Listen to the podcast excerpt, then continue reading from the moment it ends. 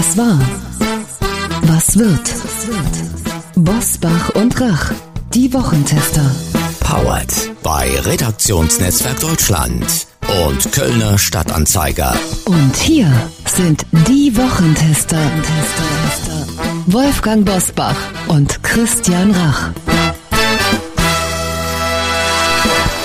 Hallo und herzlich willkommen, Christian Rach hier aus Hamburg. Und ein freundliches Hallo auch von Wolfgang Bosbach aus Bergisch Gladbach. Es geht um alles bei der 26. Weltklimakonferenz, die am Sonntag in Glasgow beginnt. Hiobsbotschaften in dieser Woche. Die Konzentration von Treibhausgasen in der Atmosphäre ist so hoch wie nie zuvor. Und die Klimaaktionspläne der einzelnen Staaten reichen laut UN bei weitem nicht aus, um die Erderwärmung auf 1,5 Grad zu begrenzen. Für Deutschland verhandelt in Glasgow die geschäftsführende Bundeskanzlerin Angela Merkel, deren Amtszeit in dieser Woche offiziell geendet beendet hat. Ist unser Klima noch zu retten? Was kann Deutschland tun? Und wie abhängig sind wir von China? Nicht nur beim Thema Klimaschutz. Das wollen wir in dieser Folge besprechen. Was war? Was wird? Heute mit diesen Themen und Gästen. Auf dem Prüfstand der Wochentester. Klimaschutz. Warum haben die Lockdowns wegen Corona in unserer Atmosphäre kaum etwas bewirkt? Corona-Notlage. Wird es nie wieder einen Lockdown geben? Impfdebatte. Wie umgehen mit Impfskeptikern? Wie Bayern-Fußballer Joshua Kimmich. Heute zu Gast bei den Wochentestern Carsten Schwanke. Der Diplom-Meteorologe und ARD-Wissenschaftsmoderator erklärt, wie das Weltklima noch zu retten ist und was wir dafür tun können.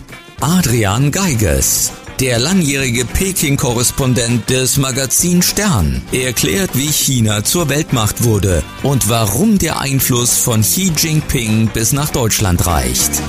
Und auch heute wieder mit dabei unser Redaktionsleiter Jochen Maas, der sich immer dann zu Wort meldet, wenn wir ein klares Urteil abgeben sollen. Hallo aus Köln zu den Wochentestern. Ich möchte mit einer Hörerfrage beginnen, die auf den ersten Blick verwegen wirkt, aber gleichzeitig auch so naheliegend ist, dass man sich tatsächlich fragt, warum wurde diese Frage noch nie gestellt. Frank Pocher hat uns zum rivalisierenden Verhältnis von CDU und CSU geschrieben, das ihm besonders in diesem Bundestagswahlkampf aufgestoßen ist. Zitat, gerade aus der CSU wird immer wieder gegen die Schwesterpartei gewettert, schreibt Herr Pocher, und CSU-Chef Markus Söder habe Armin Laschet öffentlich, wenn auch subtil, demontiert. Die CSU übe immer wieder Druck auf die CDU aus, bekomme feste Ministerposten und das, obwohl sie im Gesamtverhältnis ja eigentlich gar nicht so stark sei. Die Frage von Frank Pocher, ich gebe sie mal direkt an Wolfgang Bosbach weiter. Warum lässt sich die CDU das bieten? Das ist die erste Teilfrage, aber dann die viel wichtigere Frage.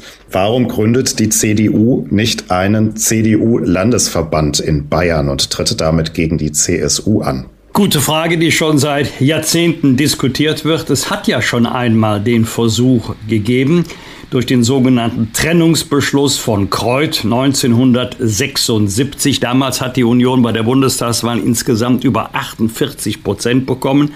Und wo ist sie gelandet? In der Opposition. Auch damals gab es die Idee, wenn wir äh, uns trennen, also keine Fraktionsgemeinschaft mehr bilden, aber miteinander marschieren, dann sind wir getrennt erfolgreicher. Also die Idee wurde ganz, ganz schnell begraben. Die Union bildet eine Fraktionsgemeinschaft im Deutschen Bundestag. Das darf man nur, wenn man nicht gegeneinander kandidiert. Also würde die CSU nur in einem einzigen anderen Bundesland noch antreten gegen die CDU, könnte man keine Fraktionsgemeinschaft bilden. Soweit die rechtliche Betrachtung. Politisch ist es so. Also es hält sich hartnäckig das Gerücht, Helmut Kohl hätte damals 1976 das Gerücht gestreut, die CDU suche schon Räumlichkeiten für CDU-Kreisgeschäftsstellen in Bayern und dann sei die CSU doch ganz schnell wieder zurückgerudert. Erste Frage, warum lässt sich die CDU das bieten? Früher waren die Auseinandersetzungen härter als heute. Es ist nicht schlimmer geworden. Es ist in der Tendenz, sieht man von den letzten Monaten ab, eher besser geworden. Und wir wissen natürlich als CDU, dass die CSU auch davon lebt, in Bayern die bessere C-Partei zu sein. Die reibt sich also nicht nur an den anderen Parteien, auch an der CDU. Und warum? Wir sind nur gemeinsam stark. Wenn wir gegeneinander antreten würden, dann würden wir uns immer um dieselben Wählerinnen und Wähler bemühen. Parteien treten nicht nebeneinander an, sie treten gegeneinander an. Wir würden nirgendwo noch einen einzigen Wahlkreis gewinnen. Selbst wenn man theoretisch unterstellt, die Addition der beiden C-Parteien wäre dann möglicherweise im Ergebnis größer als ähm, die Ergebnisse von CDU und CSU nach der jetzigen Lage. Wir wären allenfalls die Nummer zwei die, oder die Nummer drei, aber wir hätten nie mehr die Chance, weder CDU noch CSU die Nummer eins im Parteiengefüge zu werden. Und äh, das habe ich ja lang genug erlebt in 23 Jahren Bundestag. In der Fraktionsarbeit spielt das überhaupt keine Rolle. Da geht es gar nicht darum, wer ist in CDU und wer ist in CDU. Da habe ich in 23 Jahren nie was erlebt. Wir sitzen zwar nach Landesgruppen getrennt in der Fraktion. Also die Bayern bilden einen eigenen Block. Das stimmt. Die Hessen und die Nordrhein-Westfalen allerdings auch. Die Baden-Württemberger auch. Das ist also keine Sensation. Entscheidend ist das Verhalten der Führungspersönlichkeiten, der Häuptlinge, um die Indianer muss man sich auch hier keine Sorgen machen. Außerdem müsste man sich in Bayern ja auch so einen, so einen bayerischen Lokalkolorit angewöhnen als CDU, ne, um da überhaupt punkten zu können. Ja, auch das würde ich jetzt mal weder unter noch überschätzen. Das stimmt, aber Bayern ist größer als viele glauben. In Bayern selber wird ja noch unterschieden. Franken, Altbayern, äh, da gibt es mhm. noch verschiedene Frankenstämme. Ja. Also die sind da schon auch sehr regional ausgerichtet und dieses Mir, San, Mir bezieht sich nicht immer auf ganz Bayern. Also die Franken betrachten sich nicht als Oberbayern oder Altbayern. Da gibt es auch die Niederbayern, die bayerischen Schwaben. Also das ist kein monolithischer Block. Okay, dann ist das, glaube ich, eine hinlängliche Erklärung für den Frank Pocher. Tatsächlich eine Frage, die immer mal wieder auftaucht. Ja. Danke für diese Einordnung, warum es in diesem Sinne keine CDU in Bayern gibt, sondern eine CSU. Wir starten in die Top-Themen der Woche jetzt. Wie war die Woche? Wolfgang Bosbach und Christian Rach sind die Wochentester. Das Parlament ist jünger, weiblicher und diverser geworden. Aber gleichzeitig ist, ich sag mal, die Bude, dieses ehrwürdige Haus, so voll, wie der Express von unserem Medienpartner Dumont schreibt. 47,3 Jahre sind die neuen Bundestagsabgeordneten im Schnitt alt und damit zwei Jahre jünger als vorher. Gleichzeitig ist das Parlament aber von 709 auf 736 Abgeordnete gewachsen. Wolfgang, äh, zwei Fragen. Jetzt mal unabhängig von den Kosten. Das ist ja nun ein enormer Kostenapparat. Das ist die erste Frage, muss das sein? Und die zweite Frage, äh, lähmt sich das Parlament nicht selber, indem es immer größer, dicker und fetter wird? Wäre ein schlankes Parlament nicht effektiver, auch in den gesamten Arbeitsgruppen? Richtig ist, wir haben hinter dem chinesischen Volkskongress das zweitgrößte Parlament der Welt. Richtig ist aber auch, der Bundestag hat sich nicht und kann sich auch nicht selber vergrößern. Das liegt an dem Wahlverhalten der Wählerinnen und Wähler und an der Rechtsprechung aus Karlsruhe, bei der ja die Überhang- und Ausgleichsmandate nicht mehr so beschnitten oder begrenzt werden, wie das in der Vergangenheit der Fall war.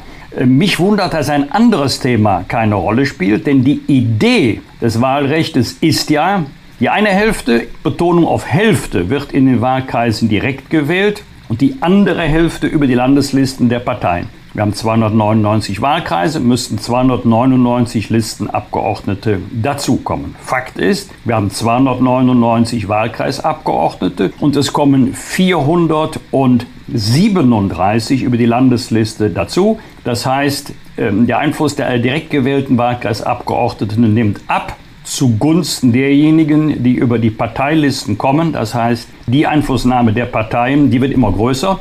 Alle Abgeordneten haben gleiche Rechte und Pflichten, aber glaub mir, Christian, es ist schon ein Unterschied, ob man über die Landesliste in den Bundestag kommt oder aber als direkt gewählter Abgeordneter. Also, Wolfgang Schäuble hat bereits einen Vorschlag zu einer Parlamentsreform vorgelegt. Der ist gescheitert, der Vorschlag, allerdings nicht, wie man jetzt meinen könnte, an den anderen Parteien, auch an seiner eigenen Partei, an der Union. Denn warum? Jede Partei guckt doch, habe ich von einer Reform einen Vorteil oder habe ich einen Nachteil? Die, die sagen, mit dem neuen Recht würde ich mich besser dastehen, die sind sofort dafür. Und die, wie die Union, Jedenfalls nach der vorletzten Wahl. Jetzt kann das schon etwas anders sein. Die Union, ähm, die sagt, wir gewinnen überdurchschnittlich viele Wahlkreise direkt. Wir haben vom jetzigen Wahlrecht einen Vorteil. Die lehnen eine Reform ab. Aber mittlerweile weiß doch jeder Vernunftbegabte. Es kann nicht äh, so äh, weitergehen, dass das Parlament immer größer wird nicht, weil das Parlament es so entscheidet, sondern weil wir ein anderes Wahlverhalten haben als in der Vergangenheit. Und deshalb wird es in dieser Wahlperiode eine Reform geben müssen. Ich darf allerdings auf Folgendes hinweisen, das wird oft übersehen. Wolfgang Schäuble hat ja unter anderem eine Reduzierung der Wahlkreise vorgeschlagen. Wenn Wahlkreise, die Zahl der Wahlkreise verkleinert wird, werden die Wahlkreise größer. Das ist ja logisch, denn die Republik bleibt ja gleich groß. Werden die Wahlkreise aber größer, geht natürlich auch ein Stück Bürgernähe verloren. Ich selber habe einen ländlichen Wahlkreis gehabt, aber der war relativ klein. Wir haben alle ungefähr 280, 290.000 Einwohner im Schnitt. Es gibt Wahlkreise mit der gleichen Einwohnerzahl, die sind aber acht oder zehnmal größer, räumlich größer als der rheinisch-bergische Kreis. Dann sind die Entfernungen äh, zwischen den einzelnen Orten sehr, sehr groß. Also man muss Obacht geben, dass man dann nicht zu große Wahlkreise äh, kommt. Ist natürlich ein Unterschied, ob das im Ruhrgebiet ist oder Mecklenburg-Vorpommern mit der Folge, dass die Bürgernähe verloren geht. Wolfgang, das wollte ich ja gerade noch als Einschub sagen. Natürlich kann man nicht einen dünn besiedelten Landstrich vergleichen mit einer Metropolregion wie im Ruhrgebiet oder um Frankfurt oder in Hamburg oder wo auch immer. Das heißt, äh, die Größe ist ja nicht immer kongruent mit den Einwohnerzahlen und deswegen muss derjenige, der halt einen großen Kreis, Wahlkreis auf dem Land vertritt, vermutlich ein bisschen mehr reisen, wenn das denn ernst nimmt, als äh, derjenige, der in einem großen zentralen Gebiet in Dortmund oder wo auch immer seinen Wahlkreis hat. Ich glaube, das leuchtet jedem ein. Was aber nicht jedem einleuchtet, warum der Proporz an Stimmen über die Landeslisten viel größer ist als bei dem Direktmandat, weil eigentlich hat ja der Mandatsträger, der direkt gewählt wurde in seinem Wahlkreis, die viel direktere Aufgabe, seine Menschen dort zu vertreten als eine Landesliste einer Partei.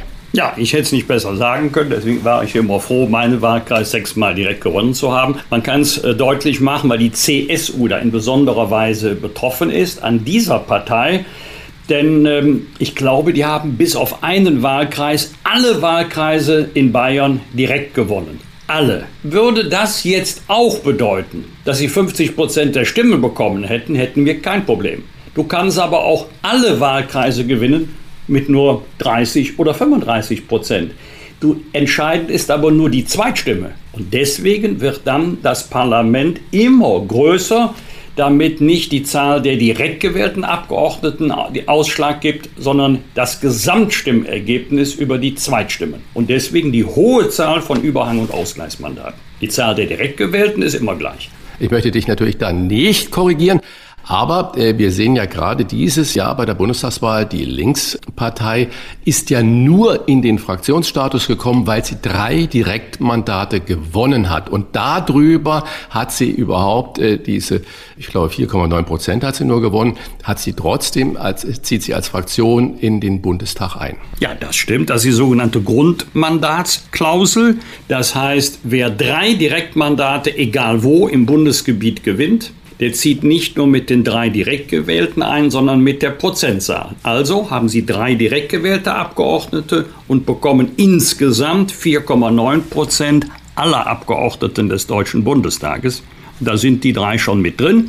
Allerdings verliert ähm, die Linkspartei auch nur eine Kollegin. Einen Kollegen geht der Fraktionsstatus verloren. Also hochkomplexe Materie und ich glaube, für uns alle als Wähler und Wählerinnen wäre es von Vorteil, da mehr Transparenz und auch eine Wahlrechtsreform äh, zu beschließen. Ich bin gespannt, ob wir Christian. das neben den ganzen Problemen wie Klimaschutz und Außenpolitik, was ja da auf uns zukommt, ob man das Wir zwei tun nicht angeht. nur so, dass das kompliziert ja. ist, das ist tatsächlich kompliziert, ja. weil wir ein personalisiertes Verhältniswahlrecht haben und meine Ahnung ist, am Ende wird es wieder den Gang nach Karlsruhe geben, weil ich nicht glaube, dass wir eine Wahlrechtsreform bekommen, mit der ausnahmslos alle einverstanden sind. Christian, war von den 736 Abgeordneten sind nur 51 Unternehmerinnen oder Unternehmer. Ist das ein Problem? Und warum gehen so wenige aus diesem Beruf in die Politik? Hat dich das persönlich mal gereizt? Du bist ja ein Schlaukopf. Nein, ich bin kein Schlaukopf, aber ein politisch interessierter Mensch. Und insofern, ein Homo politicus ist immer an der Politik interessiert und natürlich auch an Entscheidungsfindungen. Und als Unternehmer bin ich natürlich auch immer politisch. Und für mich ist es in der Tat ein Problem, ähm, dass wir nur knapp über 50 Unternehmer im Parlament haben. Ich glaube, das meiste, das sind Juristen, viele Beamte, ganz wenig Handwerker. Ich glaube, es sind nur eine Handvoll Handwerker im Parlament. Aber und viele äh, Mundwerker. Aber viele Mundwerker, du sagst es richtig. Aber ich glaube, das ist ein echtes großes Problem, wenn ich jetzt gerade zum Beispiel nur in die jüngste Vergangenheit schaue, während der Corona-Pandemie und mir oft Stellungnahmen von Verwaltungen gehört haben, die über unternehmerisches Risiko parliert haben und gesagt haben, na ja, das hat ein Unternehmer, muss das halt tragen und so weiter und so fort. Da weiß ich, dass viele in der Verwaltung oder im Beamtentum von dem, was ein Unternehmer, eine Unternehmerin tagtäglich für Risiken eingeht, wie er tagtäglich nur mit klopfendem Herzen ins Bett geht, aber nicht äh, wegen der schönen Nacht, die davor steht, sondern wegen der Aufgabe und der Verantwortung, die er zu tragen hat. Da fehlt äh, wirklich unternehmerischer Geist im Parlament um zu berücksichtigen, nicht Lobbyarbeit, wie das ja vielfältig in Berlin und in Europa und sonst wo auf der Welt überall passiert, sondern um den Unternehmergeist auch in die Politik zu bringen und nicht nur für eine gewisse Sparte in der Lobbyarbeit die Politik zu beeinflussen zu versuchen, sondern im Parlament muss unternehmerisches Denken einziehen, auch gewerkschaftliches Denken. Also das ist nicht nur einseitig auf die Unternehmer gemacht, weil dieser Kampf, das bringt die Gesellschaft vorweg. Einschub. Mich wundert, dass nach der Bologna-Reform an den Universitäten der universitäre Protest absolut abgeschnitten ist. Anderes Thema irgendwann, aber für mich ist das verbunden. Die studentischen Proteste, die jahrzehntelang die Gesellschaft geformt haben, die die Gesellschaft befruchtet haben und nach vorne gebracht haben, das fehlt und genauso brauchen wir nicht ein Verwaltungsparlament, das mit Beamten und äh, Juristen und äh, sonstigen äh, Menschen besetzt ist, sondern wir brauchen ein Parlament aus der Mitte des Lebens heraus, wo Unternehmer mit den Arbeitnehmervertretern kämpfen, wo auch um parlamentarische und politische Mehrheiten damit gerungen wird, aber immer der Mensch und das gesellschaftliche Leben im Vordergrund. Privatsache oder schlechtes Vorbild ganz anderes Thema. Das haben sich in dieser Woche viele bei den Äußerungen vom Bayern-Spieler Joshua Kimmich gefragt, der in einem Interview bekannt gab, und ich weiß nicht, ob es ihm so rausgerutscht ist oder ob es wirklich Absicht war, sich aus Sorge vor Spätfolgen nicht vor Corona impfen zu lassen. Mit Impfgegnern und Corona-Leugnern habe er aber nichts gemein. Das sagt Kimmich äh, sofort hinterher. Er hätte nur Angst über Spätfolgen.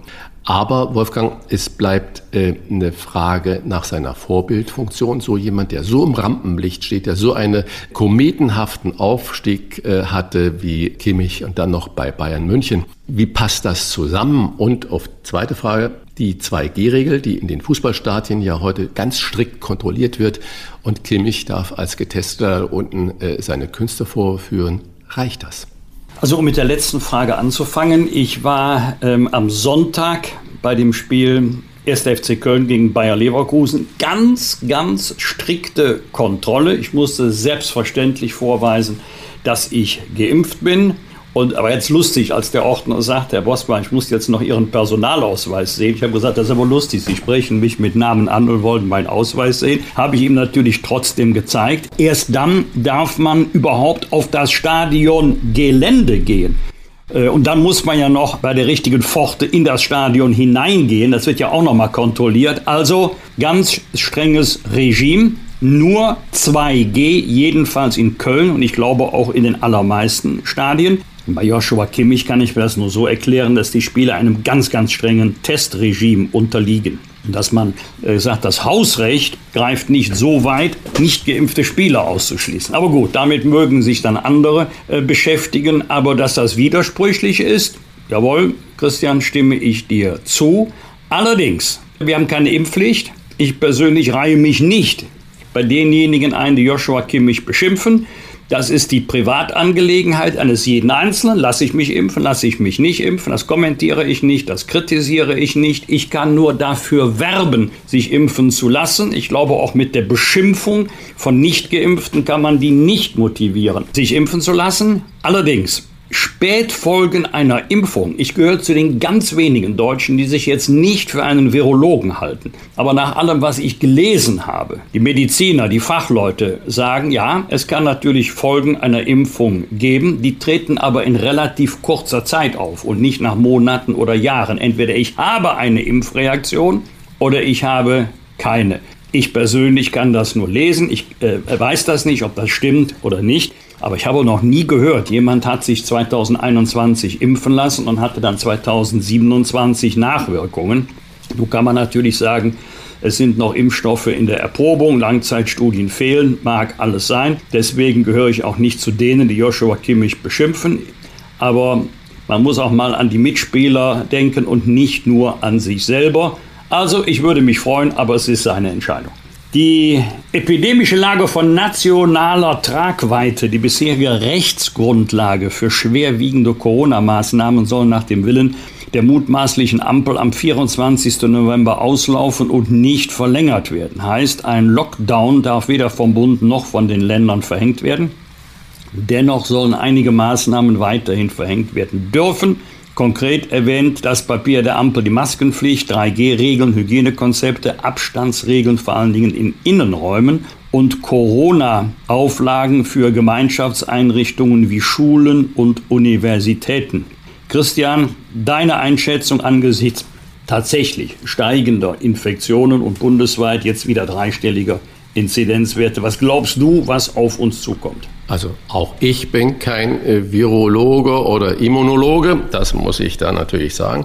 Was kommt da auf uns zu? Ich glaube, äh, mit unserer Impfquote, die jetzt fast 70 Prozent der Erwachsenenbevölkerung oder der Gesamtbevölkerung hat, bei den Erwachsenen sind es, glaube ich, schon über 80 ähm, Prozent, können wir so eine Regel vertreten mit den Dingen. Ich persönlich werde in der U-Bahn, in der S-Bahn oder bei der Bundesbahn oder wenn ich wirklich doch mal fliegen muss, Maske auflassen, um mich und andere äh, zu schützen.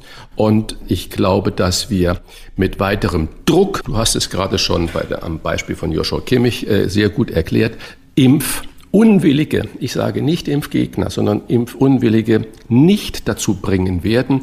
Ganz interessant in, bei dem äh, Zusammenhang, es gibt eine neue Umfrage, ich glaube, des äh, Gesundheitsministeriums, bei dem man Impfunwillige gefragt hat, lasst ihr euch impfen? Und 65 Prozent haben gesagt, auf keinen Fall. Und 20 Prozent haben gesagt, unter Umständen, ich weiß es noch nicht, aber nicht jetzt.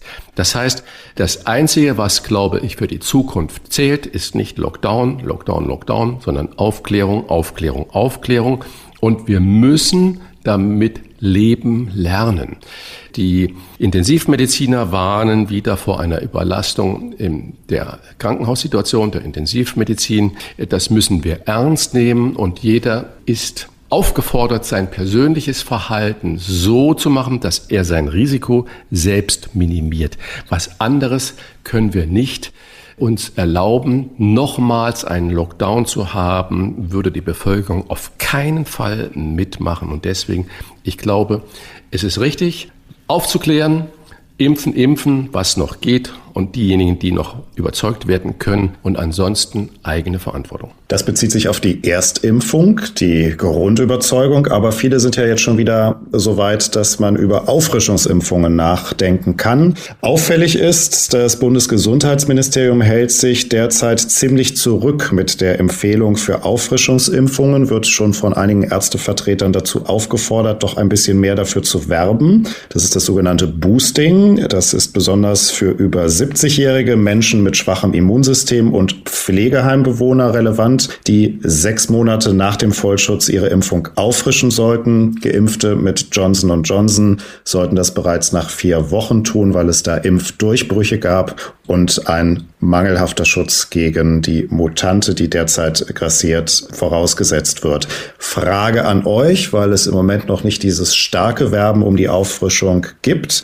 Ist Deutschland beim Schutz der Alten und Schwachen in diesem Winter erneut zu fahrlässig oder man könnte auch sagen, vielleicht zu träge? Denn immerhin haben wir mittlerweile schon wieder bundesweite Inzidenzwerte von über 130. Ja, das ist natürlich ganz schwer zu beurteilen, ob Deutschland zu träge ist. Ich kann es nur aus dem persönlichen Umfeld äh, berichten. Ich habe Kontakt zu mehreren Heimen und dort ist die Heimleitung unglaublich aktiv gewesen, Heimleitungen aktiv gewesen und hat ihre Bewohner, ihre Gäste aufgefordert, die dritte Impfung, diese sogenannte Boosterimpfung, doch bitte äh, zu tätigen. Und ich weiß, dass es eine sehr, sehr hohe zweistellige Prozentzahl in den Heimen, wo die Heimleitung aktiv wurde, dann auch wirklich verimpft wurde und äh, die Leute, die Bewohner, die Gäste da geschützt werden. Und ich denke, viel, viel besser gewappnet in diesen Winter gehen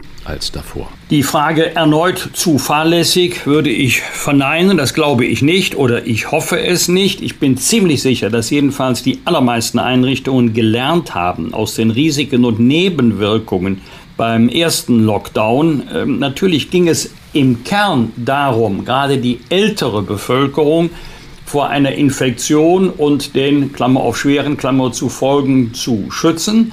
Aber das hat ja auch zu sozialer Isolation, zur familiären Abgrenzung geführt. Das möchte man nicht nochmal. Also, dass man heute mit dieser Thematik, schrägstrich Problematik, anders umgeht als vor einem Jahr, da bin ich mir sehr, sehr sicher. Und ich möchte auch den Einrichtungen nicht pauschal unterstellen, dass sie fahrlässig mit diesem Thema und mit dem Schutz der ihnen Anvertrauten umgehen. Sollte die Politik denn noch ein bisschen mehr dafür werben? Also werben ist immer richtig. Man muss nur aufpassen, dass man nicht in einen Rhythmus verfällt, wo die Leute schon gar nicht mehr hinhören, weil sie denken, das habe ich gestern auch schon mal gehört. Ähm, aber ich bin mir auch sicher, dass vor allen Dingen die Verbände Viele Einrichtungen gehören ja auch zu Ketten, dass, dass, dass die Verbände schon das ihrige tun, weil sie jetzt um die Risiken und Nebenwirkungen von einer Abschottung wissen. Deswegen wäre wär, äh, diese Auffrischungsimpfung so wichtig, wobei bei dem Begriff Erstimpfung äh, nicht, dass ein Missverständnis entsteht, ist nicht die erste Impfdosis von BioNTech gemeint, sondern die erste vollständige Impfung. Mal kann es ja eine Impfdosis sein und mal sind es zwei mhm. mit dem Abstand von mindestens drei Wochen. Aber gemeint ist nach der ersten vollständigen Impfung eine Auffrischungsimpfung. Ich selber falle ja gar nicht unter den Begriff 70 und älter. Da bin ich ja mit 69,5 weit von entfernt. Äh, mhm. Aber auch ich werde mir so eine Auffrischungsimpfung holen. Darf ich mal noch in die Runde fragen? Wir hören ja alle immer diese Zahlen, 68, 69 Prozent der äh, Gesamtbevölkerung sind komplett geimpft, bei den Erwachsenen glaube ich 80 Prozent.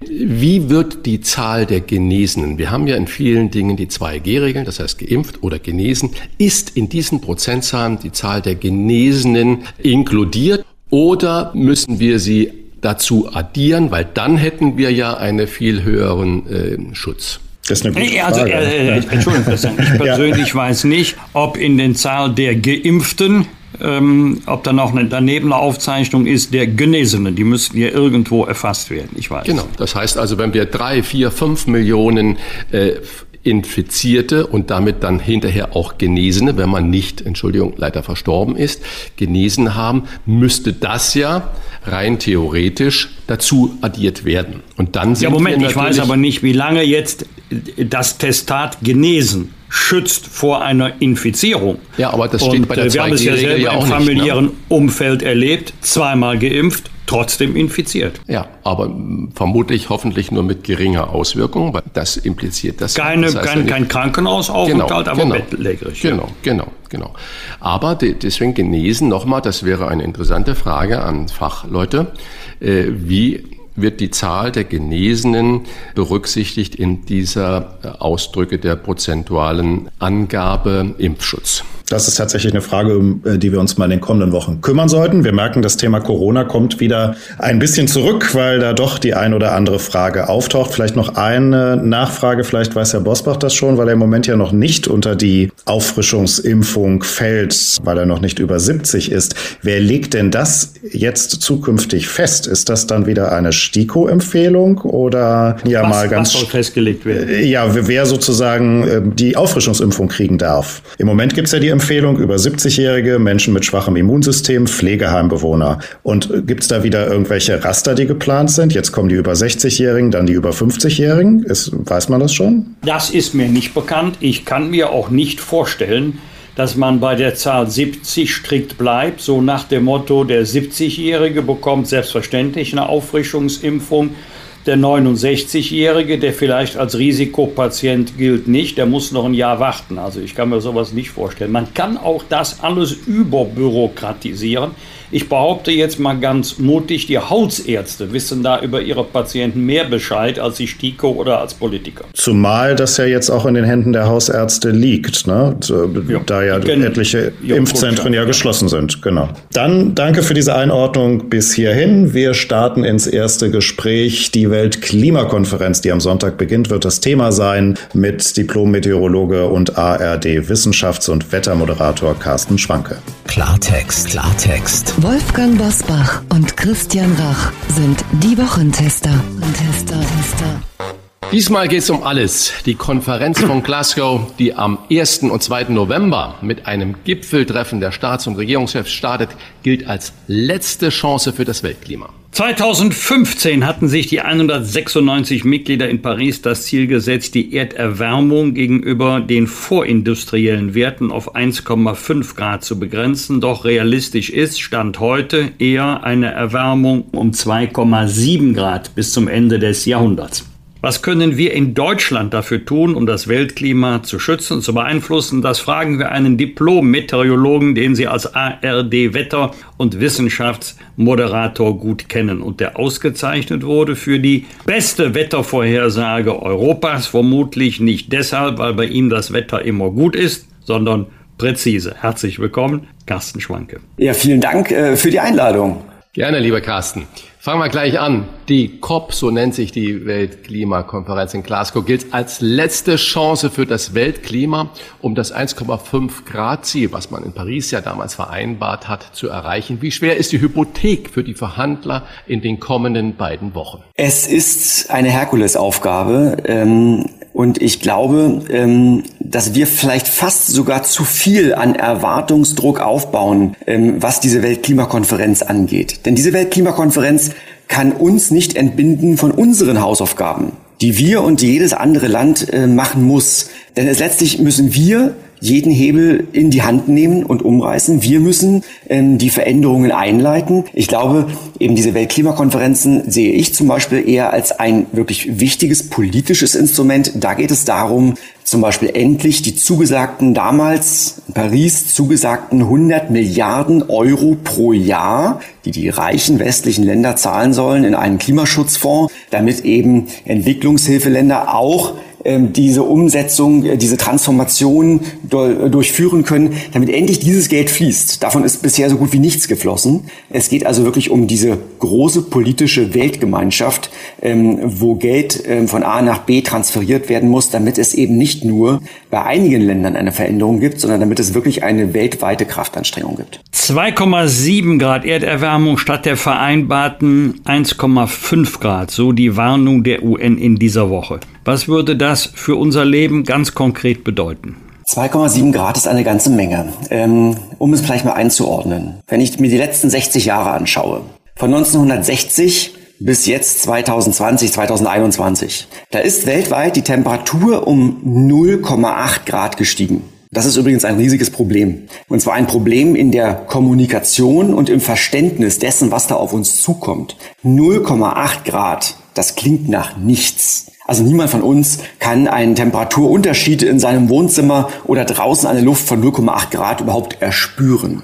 Wo ist also das Problem? Das Problem beginnt dann, wenn wir uns einzelne Regionen anschauen oder wenn wir uns einzelne Messwerte anschauen. Beispiel Deutschland. In Deutschland ist die Zahl der Hitzetage in diesem Zeitraum, also Zahl, die Anzahl von Tagen mit mehr als 30 Grad, diese Zahl ist um das drei- bis vierfache angestiegen. Oder wenn ich mir eine x-beliebige Stadt in Deutschland herausnehme, äh, Hamburg, Berlin, Köln, München, und ich gucke mir die Höchsttemperaturen an, von den 60er Jahren bis heute, dann sind diese wärmsten Tage, die es damals gab, im Vergleich zu heute, die waren damals vier Grad kälter. Also die Höchsttemperaturen sind in Deutschland um vier Grad angestiegen. Und wir sehen weltweit, dass schon jetzt bei nur diesen 0,8 Grad ähm, es eine wahnsinnige Intensivierung von Stürmen gibt, von Extremwetterereignissen, von Überschwemmungen. Und das kann man nach oben interpolieren. Was bedeuten die nächsten 0,8 oder eben noch schlimmer? Was bedeutet es, wenn am Ende des Jahrhunderts 2,7 Grad daraus werden? Dieser globale Mittelwert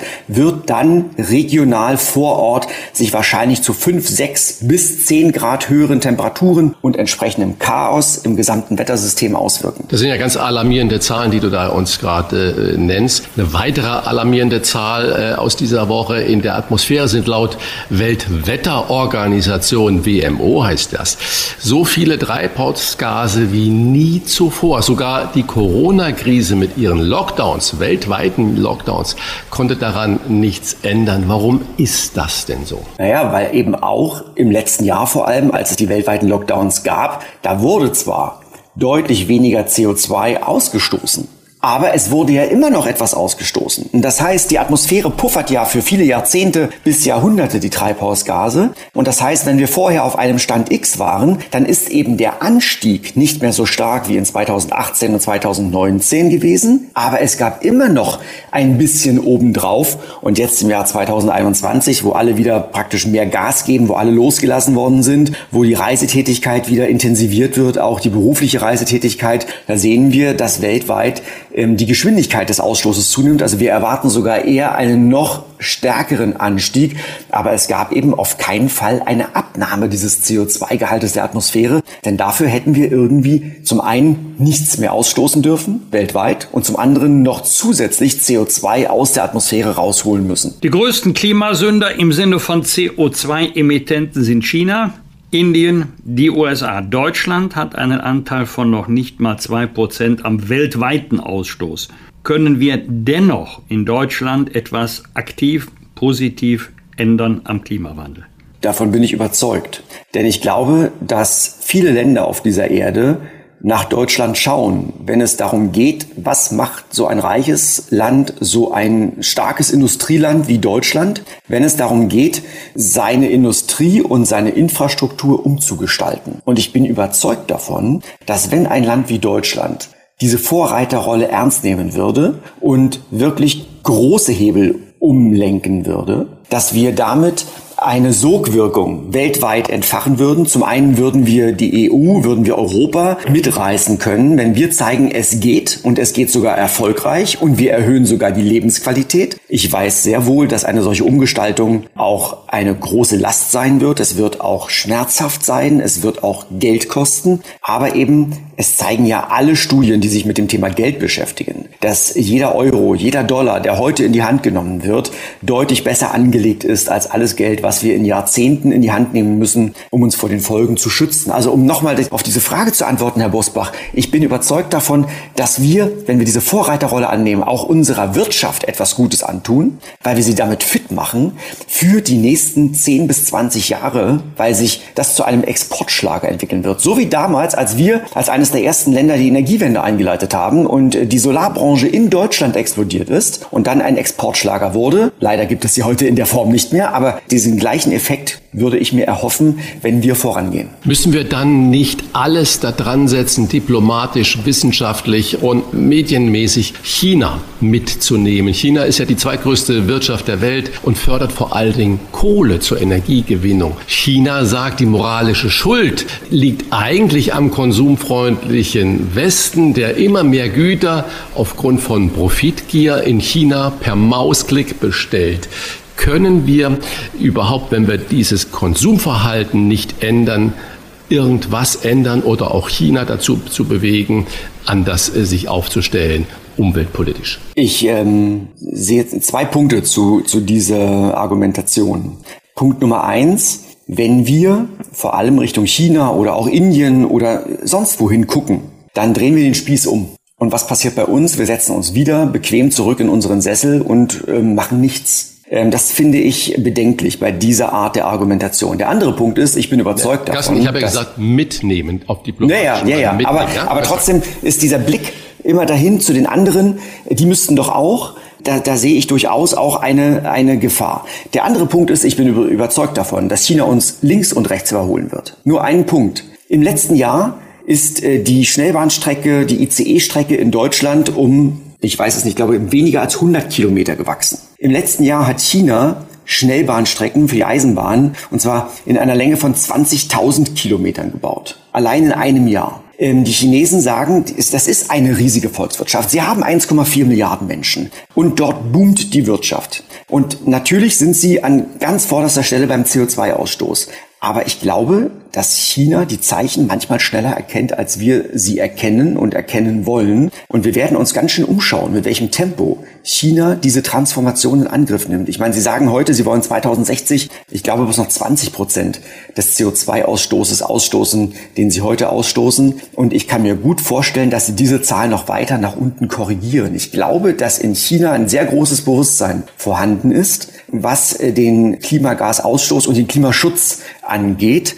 Und ähm, auch da bin ich wieder überzeugt. Wenn wir zeigen würden, dass wir zuerst Lösungen haben, dann würden wir das Tempo in China und auch in anderen Ländern auch weiterhin antreiben und erhöhen. Die Bundesregierung hat nach dem Reaktorunfall von Fukushima beschlossen, bis 2022, also Ende nächsten Jahres, das kommt schnell, aus der Kernenergie auszusteigen.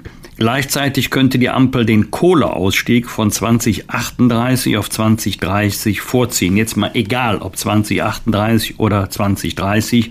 Woher kommt dann unsere Energie, die wir benötigen?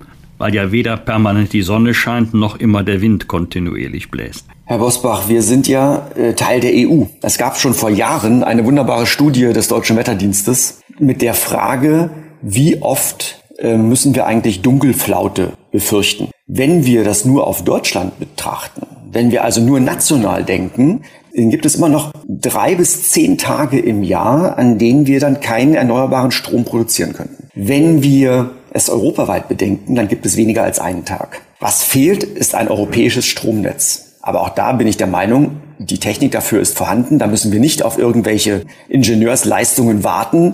Wir müssen es umsetzen. Wir müssen es wollen. Und genauso auch bei dem Ausbau der erneuerbaren Energien. Wir müssen es wollen. Und dann kann es funktionieren. Und das heißt natürlich, wir brauchen mehr Windenergieanlagen an Land und auf dem Wasser. Wir brauchen viel mehr Solarstrom, eigentlich auf jedem Dach in unserem Land. Und Solarstrom heißt nicht, dass überall diese schwarzen Platten draufgeklebt werden müssen. Es gibt heute schon Lösungen, da erkennt man Solarplatten nicht mehr. Und ich bin überzeugt davon eben, dass auch wenn dort ein großer Boom in Gang gesetzt wird, dann wird es noch andere Lösungen geben, dass zum Beispiel auch Hausfassaden oder auch Straßenbelege Solarenergie erzeugen können. Es gab schon vor zehn Jahren in Israel eine erste Autobahn, die hat Solarstrom produziert, während die Autos darüber fuhren. Also die Lösungen liegen auf der Hand, aber wir müssen es wirklich wollen. Und das heißt, dass wir uns auch verabschieden müssen von einer weiteren Subventionierung der alten Art und Weise, wie wir Strom erzeugen. Denn damit verschleiern wir ja auch ein Stück weit die realen Kosten. Also Stichwort, Sie haben es ja genannt, Kernenergie. Die Kernenergie ist doch, wäre doch deutlich teurer, wenn die gesamten Kosten für die Altlasten, um die irgendwie alten Brennstäbe wirklich sicher zu lagern, wenn die bei den Energiekonzernen liegen würden, dann wäre die Kernenergie nicht bezahlbar. Du hast es jetzt gerade schon angesprochen, Kernenergie. Nach den neuen äh, Zahlen der EU sind 38 äh, Prozent der Stromerzeugung kommt aus Wind und Sonne. Und äh, auf Platz zwei ist äh, fossile äh, Energieträger und Platz drei Kernenergie mit 25 Prozent. Frankreich geht ja einen ganz anderen Weg als Deutschland das möchte äh, und sagt, wir müssen das erhöhen. Das ist der größte Umweltschutz, den wir äh, tun können und Energiesicherheit. Wenn man das Lagerproblem mit einrechnet, ist das dann eine echte Alternative oder ist es ein Rückschritt in vergangene Zeiten? Aus meiner Sicht ist äh, Kernenergie ein Rückschritt in vergangene Zeiten. Es, äh, es war mal eine absolut berechtigte Energie. Man konnte sehr viel Energie aus einem Kernkraftwerk erzeugen, aber es haben ja nur einige Unfälle gezeigt, wie unsicher, wie gefährlich äh, diese Art der Energie ist. Aber ich mache mir die größten Sorgen vor allem um eine sichere Endlagerung. Also wir reden ja hier nicht nur irgendwie von 100 Jahren, wir reden ja von Hunderttausenden von Jahren. Und da stellen sich ganz viele Fragen, die wir heute noch immer nicht geklärt haben. Und der nochmal der Punkt, die anderen alternativen Energieerzeugungsmöglichkeiten, Wind und Sonne, die liegen auf dem Tisch. Da müssen wir nichts Neues erfinden, die sind ungefährlich und die könnten wir überall bauen. Aber wir müssen auch da globaler oder zumindest europäisch denken. Dann könnten wir ganz Europa auch mit Wind- und Solarstrom versorgen. Deutschland gehört anders als zum Beispiel Frankreich zu den schärfsten äh, Kritikern der Kernenergie. Neben uns vielleicht noch Österreich, aber in anderen Ländern hat man auf die Kernenergie einen ganz anderen Blick. Sind wir mit dem Blick auf den Klimaschutz zu früh aus der Atomkraft ausgestiegen, denn die Endlagerproblematik stellt sich ja völlig unabhängig davon, ob Ende nächsten Jahres oder in fünf oder sechs Jahren die Kernenergie abgeschaltet wird. Das könnte man durchaus diskutieren. Das könnte man diskutieren, aber nach Fukushima, glaube ich, hat sich niemand diese Frage gestellt. Nach Fukushima hätte glaube ich, äh, hätten wir eine, eine, einen Großteil der Bevölkerung äh, vor den Kopf gestoßen, wenn wir gesagt hätten, wir bauen die Kernenergie aus oder wir verschieben zumindest den Ausstieg. Ich glaube, dass es ähm, gesellschaftlich und auch politisch damals, das waren die Zeichen der Zeit.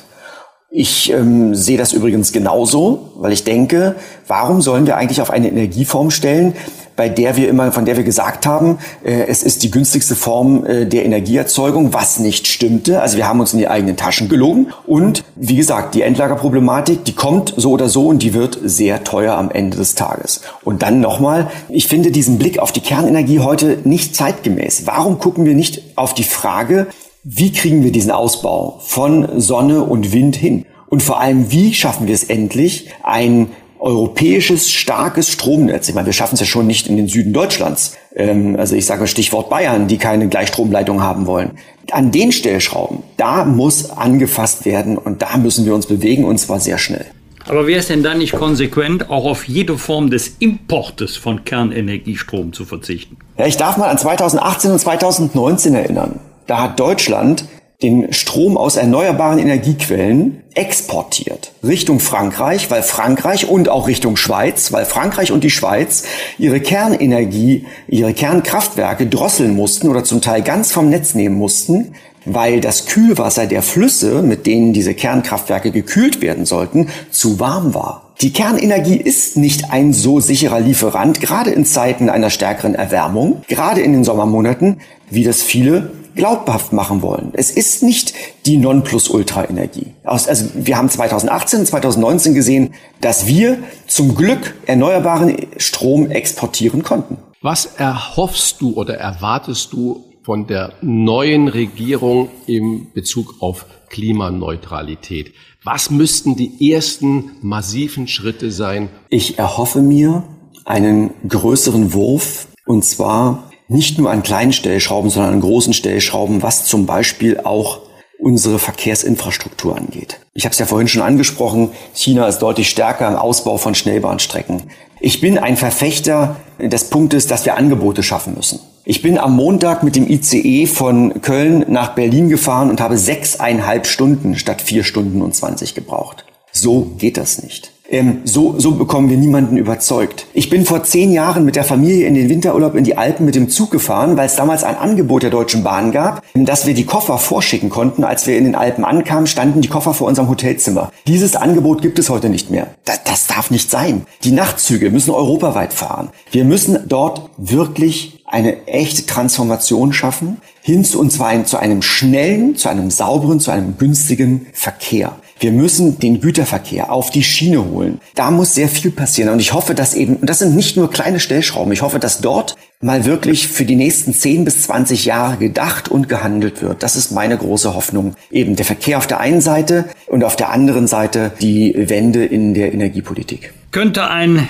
neues, echtes ressortübergreifendes Klimaschutzministerium dabei helfen oder besteht dann die Gefahr, dass andere Ministerien sagen, Klimaschutz ist nicht unser Thema, dafür haben wir ein eigenes Ministerium? Sollte es dann nicht Querschnittsaufgabe sein und bleiben?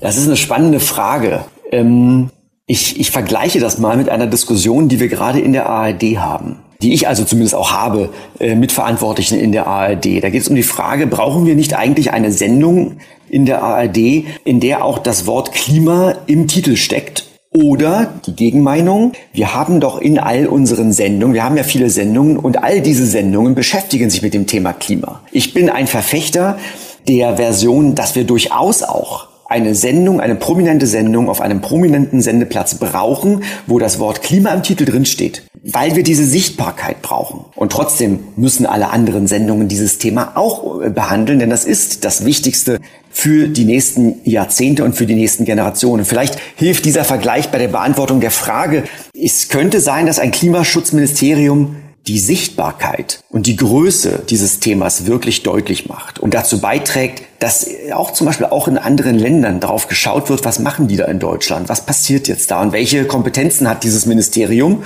Und gleichwohl muss klar sein, dass kein anderes Ministerium, kein anderer Bereich aus der Verantwortung entlassen werden kann. Ihrer Einschätzung nach, ohne das jetzt auf Cent und Euro beziffern zu können, muss Klimaschutz zwangsläufig für die Verbraucher, für die Nutzer von Energie teurer werden? Es wäre natürlich schön, wenn es für ähm, die Menschen da draußen, für uns Menschen in diesem Land nicht teurer wird. Ich glaube aber, ganz realistisch, dass wir in den nächsten 10 bis 20 Jahren viel Geld in die Hand nehmen müssen. Und das Geld muss ja irgendwo herkommen. Und es wird auch Geld kosten und es wird auch an der einen oder anderen Stelle wahrscheinlich wehtun. Aber ich kann da nochmal nur meine Aussage vom Anfang wiederholen. Wenn wir das heute nicht machen, dann werden die Folgen durch den Klimawandel in 50 bis 80, in 100 Jahren oder noch weiter darüber hinaus unbezahlbar und die werden verheerend sein. Und wir werden solche Katastrophen wie in diesem Jahr im Ahrtal häufiger bekommen und sie werden teurer und sie werden noch mehr Menschenleben fordern. Und das ist für mich keine gangbare Alternative. Zusammengefasst, Klimaschutz ist teuer, kein Klimaschutz ist teurer. Abschließende Frage. Wenn du Verhandlungsführer jetzt in Glasgow wärst bei der Weltklimakonferenz, was wäre deine erste wichtigste Forderung, die du zum Beispiel ja auch in deiner neuen äh, Wissenssendung bei ARD Alpha kundtun könntest? Das ist eine schwierige Frage. Was wäre die erste wichtige Forderung? Ich würde, glaube ich, den Vertretern der Länder in die Augen schauen und sagen, ihr habt Paris unterschrieben. Ihr habt das 1,5 Grad Ziel verbindlich unterschrieben. Und ihr solltet dafür nationale Klimaschutzpläne ausarbeiten. Warum sind eure nationalen Klimaschutzpläne so windelweich, dass wir auf 2,7 Grad hinaussteuern? Macht eure Hausaufgaben. Schwanke meets Science. So heißt seine Wissenssendung bei ARD Alpha. Auch in den ARD Tagesthemen sehen wir ihn selbstverständlich weiterhin. Und vielleicht machen wir eine Sendung Klima und unser Essen. Danke, lieber Carsten Un Schwanke, unbedingt. für diese Einordnung. Sehr gerne. Ich danke euch und ich danke Ihnen. Alles Gute, Herr Schwanke. Danke, das wünsche ich Ihnen auch. Fragen wir doch, fragen wir doch. Wolfgang Bosbach und Christian Rach sind die Wochentester. Tester, Tester. Xi Jinping, der mächtigste Mann der Welt. So heißt das Buch von Adrian Geiges, der langjähriger Sternkorrespondent in Peking war, Chinesisch studiert hat und auch mit einer Chinesin verheiratet ist. Eigentlich sollte Adrian Geiges das Buch gemeinsam mit seinen Co-Autoren Stefan Aust am Leibniz-Konfuzius-Institut in Hannover und am Konfuzius-Institut der Uni Duisburg-Essen vorstellen. Doch dann gab es Druck aus China. Wie mächtig ist der Arm von Chinas Herrschers bis zu uns nach Deutschland? Das fragen wir den Autor selber. Herzlich willkommen, Adrian Geiges. Ich grüße Sie. Hallo. Guten Morgen. Über Xi Jinping kann man nicht mehr als normalen Menschen reden. Er soll jetzt unantastbar sein und unbesprechbar. Zitat Ende. Mit diesen Worten begründeten die Konfuzius-Institute die Absage. Das klingt für Nicht-China-Insider verstörend. Erklären Sie uns bitte, Herr Geiges, was hinter dieser Absage steckt. Naja, wenn man China von innen kennt, ist es gar nicht so überraschend, weil es hat sich in den letzten Jahren um Xi Jinping, den Partei- und Staatschef ein Personenkult entwickelt, wie es ihn äh, seit äh, Mao nicht mehr gab. Das beschreiben wir natürlich auch in unserem Buch. Das äh, fängt an, dass man äh, Teller kaufen kann mit dem Konterfei von Xi Jinping und äh, hört damit auf, dass es eine App gibt, äh, die sich sehr viele Chinesen aufs Handy geladen haben und auch laden mussten, wenn sie in irgendwelchen staatlichen Institutionen arbeiten, wo man dann in der App die äh, Weisheiten von Xi Jinping studieren kann.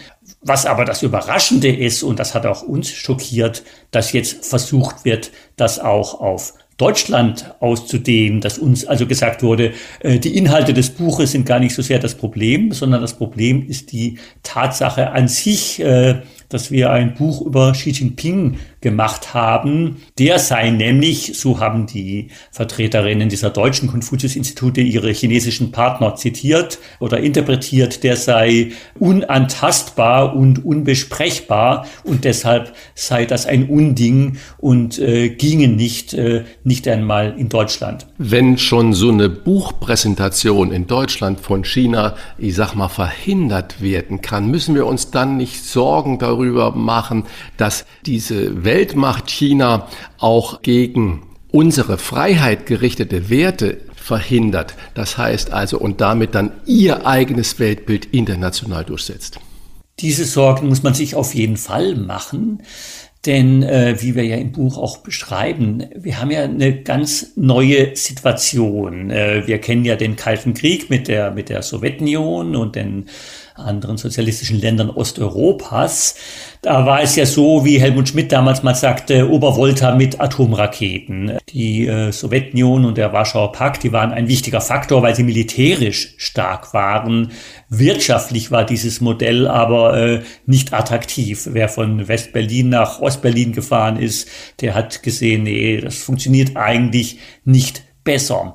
Und jetzt haben wir eine Situation, wo wir ein Land haben mit 1,4 Milliarden Menschen, angeführt von Xi Jinping, einem autokratischen Herrscher, der unsere Freiheitswerte ablehnt, gleichzeitig dieses Land aber wirtschaftlich immer mächtiger wird, das haben wir gerade in der Corona-Krise noch einmal gespürt, ob Beatmungsgeräte oder Schutzmasken, äh, alles kommt aus China. Und das ist natürlich auch ein Modell, was für viele Länder attraktiv ist, auch äh, etwa Länder Afrikas, die sagen, naja, das funktioniert ja in China, äh, das machen wir jetzt auch so ähnlich. Und das ist die neue Qualität der Bedrohung, die da besteht. Sie beschreiben Xi Jinping in Ihrem Buch auffällig urteilsfrei. Man liest nicht wirklich heraus, ob Sie für ihn oder eher gegen ihn sind. Ist das eine richtige Diagnose und wenn ja, warum ist das so? Diese Diagnose ist äh, richtig. Äh, warum ist das so? Anders als vielleicht manche der jüngeren Kolleginnen und Kollegen verstehen wir uns nicht als Aktivisten, äh, die für oder gegen irgendetwas kämpfen, sondern Stefan Aust und ich, wir verstehen uns als Journalisten alter Schule, die einfach aufschreiben, was ist. Und unser Ausgangspunkt war, dieses Buch zu machen, das äh, uns auffiel. Also es, die Deutschen wissen viel über Obama, die Deutschen wissen viel über Donald Trump, die Deutschen wissen auch viel über äh, Joe Biden und es gibt äh, äh, Bücher ohne Ende über diese amerikanischen Politiker. Und China hat mittlerweile so einen Einfluss und Xi Jinping als Person so eine Machtstellung innerhalb Chinas und die Leute bei uns wissen fast nichts über ihn. Und darum fanden wir es erstmal wichtig, einfach mal aufzuschreiben, wer ist dieser Mann überhaupt, äh, was hat er für einen familiären Hintergrund, was hat er für eine Lebensgeschichte, äh, was ist sein Weltbild. Wir finden, äh, die Leute, die das Buch lesen, sind schlau genug und können sich selbst ein Urteil bilden. Aber dann erklären Sie uns mal, wie konnte es denn kommen, dass so ein einziger Mensch so mächtig wird, Sie sagen, eigentlich der mächtigste Mann der Welt ist und nicht mehr der amerikanische Präsident, der ja doch noch irgendwie, wenn man mal Trump war, ein bisschen in Klammern setzen, demokratisch gewählt wurde. Naja, das hängt damit zusammen, dass ähm, die äh, Kommunistische Partei Chinas vor einem Problem stand. Äh, das Land hat sich ja eigentlich wirtschaftlich erfolgreich entwickelt, nicht aufgrund äh, der Kommunistischen Partei, sondern aufgrund der wirtschaftlichen Öffnung äh, in den letzten äh, Jahrzehnten, dass die politisch zwar die Kontrolle behalten haben, aber äh, Marktwirtschaft äh, zugelassen haben, äh, Chinesen investiert haben, zunächst in Restaurants gegründet haben und dann äh, bis hin zu großen Internetunternehmen, dass äh, Joint Ventures zugelassen wurden mit Volkswagen, Siemens und äh, vielen anderen. Das ist ja der Hintergrund, warum sich China so stark entwickelt hat. Die kommunistische Partei hat aber die Angst, dass mit dieser wirtschaftlichen Öffnung auch eine Öffnung zu freiheitlichen Ideen hätte einhergehen können, dass viele Chinesen, die dann ins Ausland reisen oder im Ausland studieren, dann auch die Ideen von dort mitbringen. Und ähm, dann ist äh, 2012 als Parteichef und 2013 als äh, Staatspräsident Xi Jinping zur Macht gekommen, der erstmal, muss man sagen, auch das beschreiben wir natürlich, sehr viel mehr Charisma hat als äh, seine Vorgänger Jiang Zemin und Hu Jintao und der aber ein Überzeugungstäter ist. Der ist ein überzeugter Kommunist, man könnte auch sagen, ein überzeugter Nationalkommunist könnte man das nennen, denn es ist auch mit sehr viel Nationalismus bei ihm verbunden. Er möchte China zur stärksten Macht der Welt machen, beruft sich auch historisch darauf, dass ja vor Jahrtausenden schon immer wieder China die, das weit entwickelte Welt und er hat auch Angst, trotz seiner Macht hat er Angst, äh, China könnte auseinanderbrechen. Für ihn ist das Horrorszenario der Untergang der Sowjetunion. Für ihn ist das Horrorszenario der, Fall, der Zerfall Jugoslawiens, äh, wo es ja sogar zu einem Bürgerkrieg kam. Und äh, da denkt er, dass er das nur verhindern kann, wenn er sich nicht nur darauf verlässt, dass die Leute wirtschaftlich zufrieden sind, sondern wenn er auch äh, wieder eine äh, ja, man kann wirklich sagen, totalitäre Macht äh, der kommunistischen Partei und seiner Person ausbaut. Vor ihm äh, hatte sich China so ein bisschen zu einem autoritären Regime entwickelt, wo man, wenn man sich aus der Politik rausgehalten hat, ein gutes Leben führen konnte. Mittlerweile wird wieder wie man es aus der Geschichte aus totalitären Ländern kennt, ein aktives Mitmachen gefordert. Also dass man zum Beispiel jetzt in Schulen in Shanghai äh, der Englischunterricht abgeschafft oder zumindest eingeschränkt worden ist und stattdessen Xi Jinping-Kunde studiert wird äh, und solche Dinge. Kann man sich Nachfrage überhaupt vorstellen, dass ein Land mit 1,4 Milliarden Einwohnern über demokratische Strukturen geführt werden kann.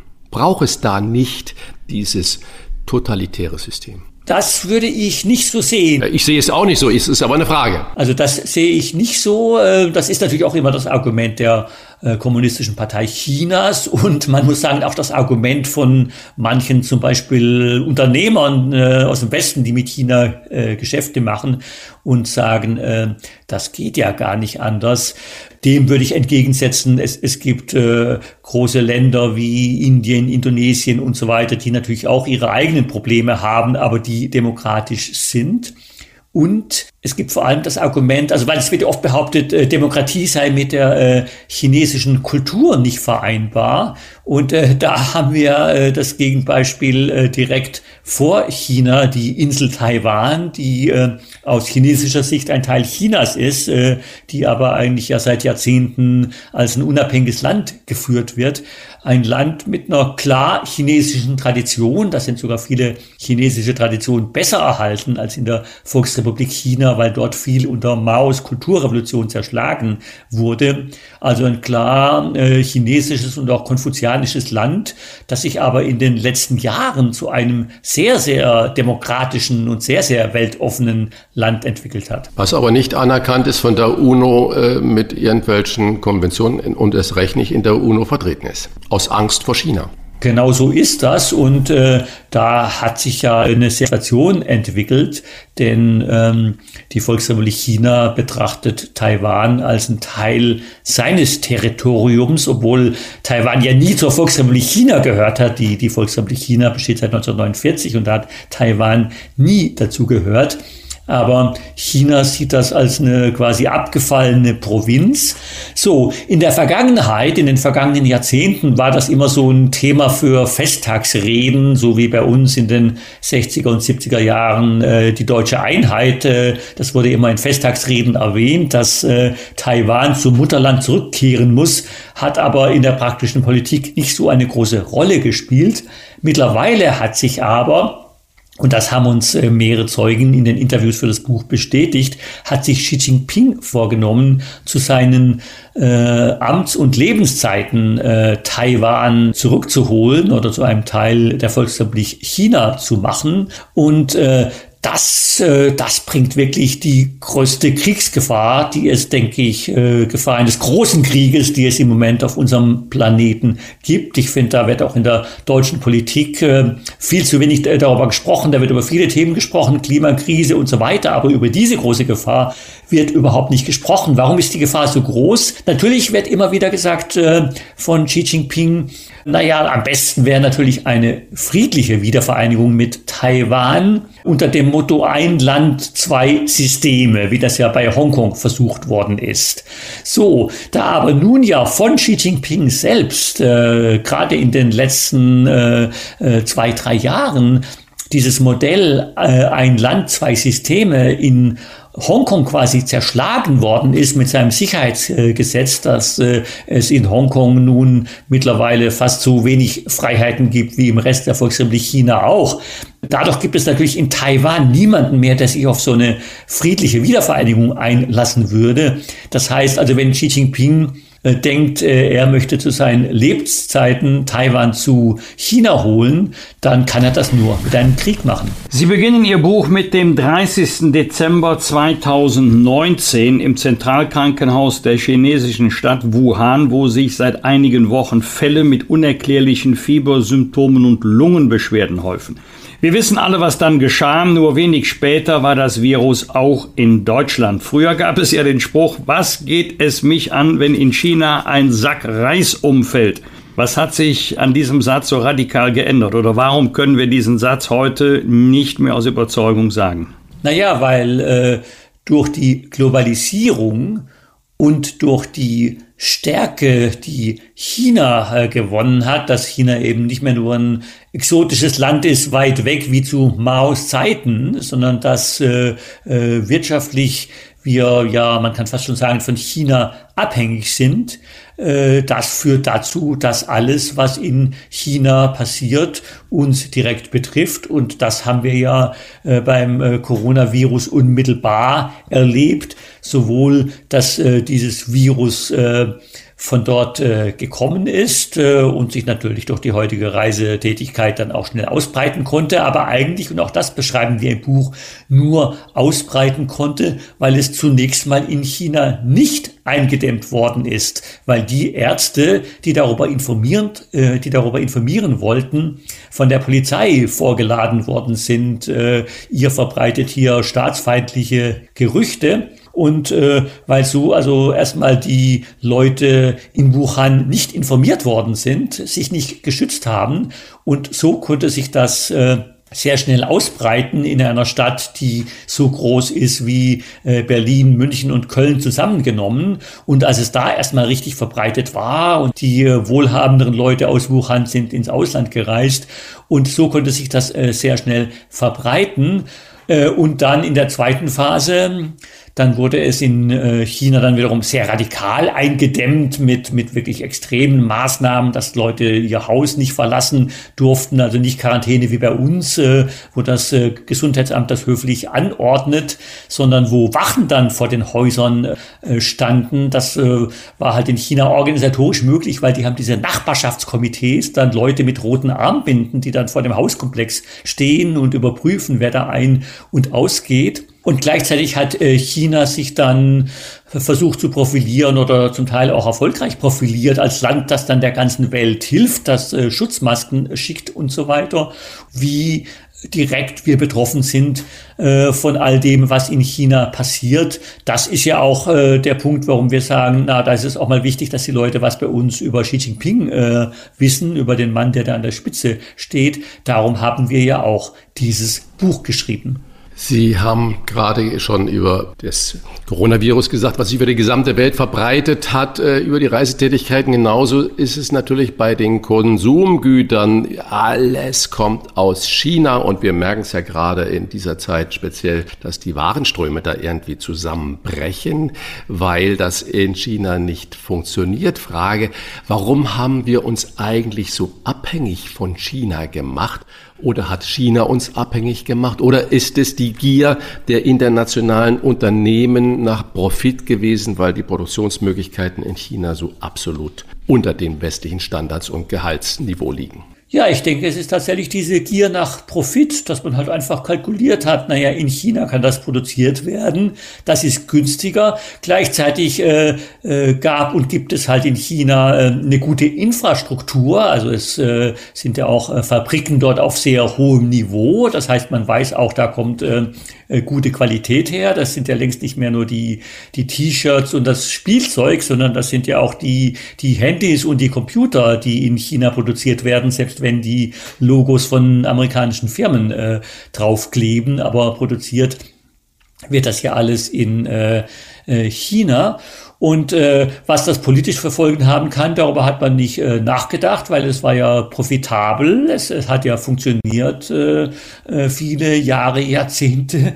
Und äh, manchmal muss ich denken an diesen Spruch, äh, der äh, Lenin zugeschrieben wird, äh, äh, die Kapitalisten werden uns in ihrer Geldgier noch den Strick verkaufen, an dem wir sie dann eines Tages aufhängen. Xi Jinping an der Spitze Chinas steht, spricht er vom chinesischen Traum. Wie viel von diesem Traum spüren die 1,4 Milliarden Chinesen, die Menschen in ganz China? Die spüren den schon. Also auch das ist etwas. Also äh, wir malen ja in unserem Buch nicht schwarz-weiß, sondern äh, wir sagen ja auch, äh, warum China so stark geworden ist. Und das hat der Lebensstandard äh, der Menschen in China vervielfacht hat. Äh, der normale Mensch ist ja kein Aktivist, der jetzt aus Prinzip jetzt äh, welches System auch immer möchte, sondern die, die Leute schauen durch erstmal darauf, wie geht's ihnen persönlich. Und da muss man tatsächlich sagen, also in China sind auch nach Einschätzung der Weltbank äh, in den letzten Jahrzehnten 850 Millionen Menschen aus der Armut befreit worden. Also all das, was wir mit unserer Entwicklungshilfe nicht geschafft haben, äh, haben äh, die geschafft. Natürlich ist dieser Reichtum ungleich verteilt. Es äh, klafft eine große Kluft zwischen arm und reich. Auch das ist übrigens ein Problem, das Xi Jinping erkannt hat. Auch das ist ein Grund, warum er jetzt auch in der Wirtschaftspolitik auch wieder stärker zu sozialistischen Ideen zurückkehrt und die äh, großen Unternehmer, zum Beispiel die Internetunternehmen und die Immobilienunternehmen jetzt äh, deren Macht äh, einschränken möchte und äh, auch wieder mehr Sozialmaßnahmen einführt. Aber unabhängig davon, obwohl diese Kluft äh, sehr stark gewachsen ist zwischen arm und reich, muss man sagen, ähm, ich habe ja viele Jahre in China gelebt und bin da familiär verbunden, habe äh, viele Freunde in China. Es geht allen deutlich besser. Ich meine, man ähm, spricht ja oft zum Beispiel von dem harten Los der Wanderarbeiter. Das stimmt natürlich, dass die unter harten Bedingungen arbeiten, aber auch die strömen natürlich aus den Dörfern in die Städte, weil sie wissen, dass sie mit dem, was sie in den Städten äh, verdienen, also gerade auch in den großen Fabriken, die all die Waren für uns herstellen. Was sie da an Lohn bekommen, ist natürlich vielfach mehr als das, was sie äh, vorher als äh, arme Bauern auf dem Land verdient haben. Die arbeiten da in diesen Fabriken, haben dann für ihre Verhältnisse ein, äh, einen guten Lohn, schicken einen Großteil davon nach Hause in das Dorf. Das wird dann, die Chinesen sind ja auch sehr fleißig und umtriebig, das wird dann dort genutzt, um halt dort irgendwas aufzubauen, ein kleines Geschäft, ein Restaurant zu öffnen oder oder so etwas. Und so hat sich doch eigentlich, muss man wirklich sagen, für fast alle Chinesen das Leben in den letzten Jahrzehnten verbessert. Für andere, für manche vervielfacht, für manche ein bisschen verbessert, aber doch eigentlich für alle verbessert. Ja, Sie haben gerade schon eigentlich eine Antwort auf äh, meine nächste Frage gegeben. Ich war selber in Shanghai und war fasziniert von dieser Stadt, die blitzt und glitzert und so weiter. Und was mir, im Großraum Shanghai sind ja, ich glaube, 30 Millionen äh, Menschen, also ein Drittel Deutschlands wohnt in einer Stadt. Ich hatte aber auch die Chance, äh, rauszufahren, aufs Land zu fahren und habe auch da gesehen, wie geordnet das alles abläuft mit dem Verkehr, mit der Sauberkeit, mit der Infrastruktur. Und ich hatte Führerinnen und äh, habe die gefragt, fühlt ihr euch denn sicher? Sagt sie, das ist überhaupt kein Problem. Und kurz danach war ich in Los Angeles und LA County hat ja etwa 30 Millionen und im Vergleich dieser beiden Metropolregionen muss man ja vor Shanghai den Hut ziehen. Wie ist das einzuordnen, was Sicherheit und Sauberkeit und damit auch Verständnis für das äh, Umfeld und für die Menschen anbelangt? Fühlt sich jeder sicher, wenn er ja. sich an die Regeln hält? Das haben Sie völlig richtig äh, beschrieben. Diese Sicherheit äh, war immer groß in China und äh, wird jetzt sogar noch größer, weil, wie wir ja auch im Buch beschreiben, Xi Jinping dafür radikal die heutigen digitalen Möglichkeiten äh, nutzt.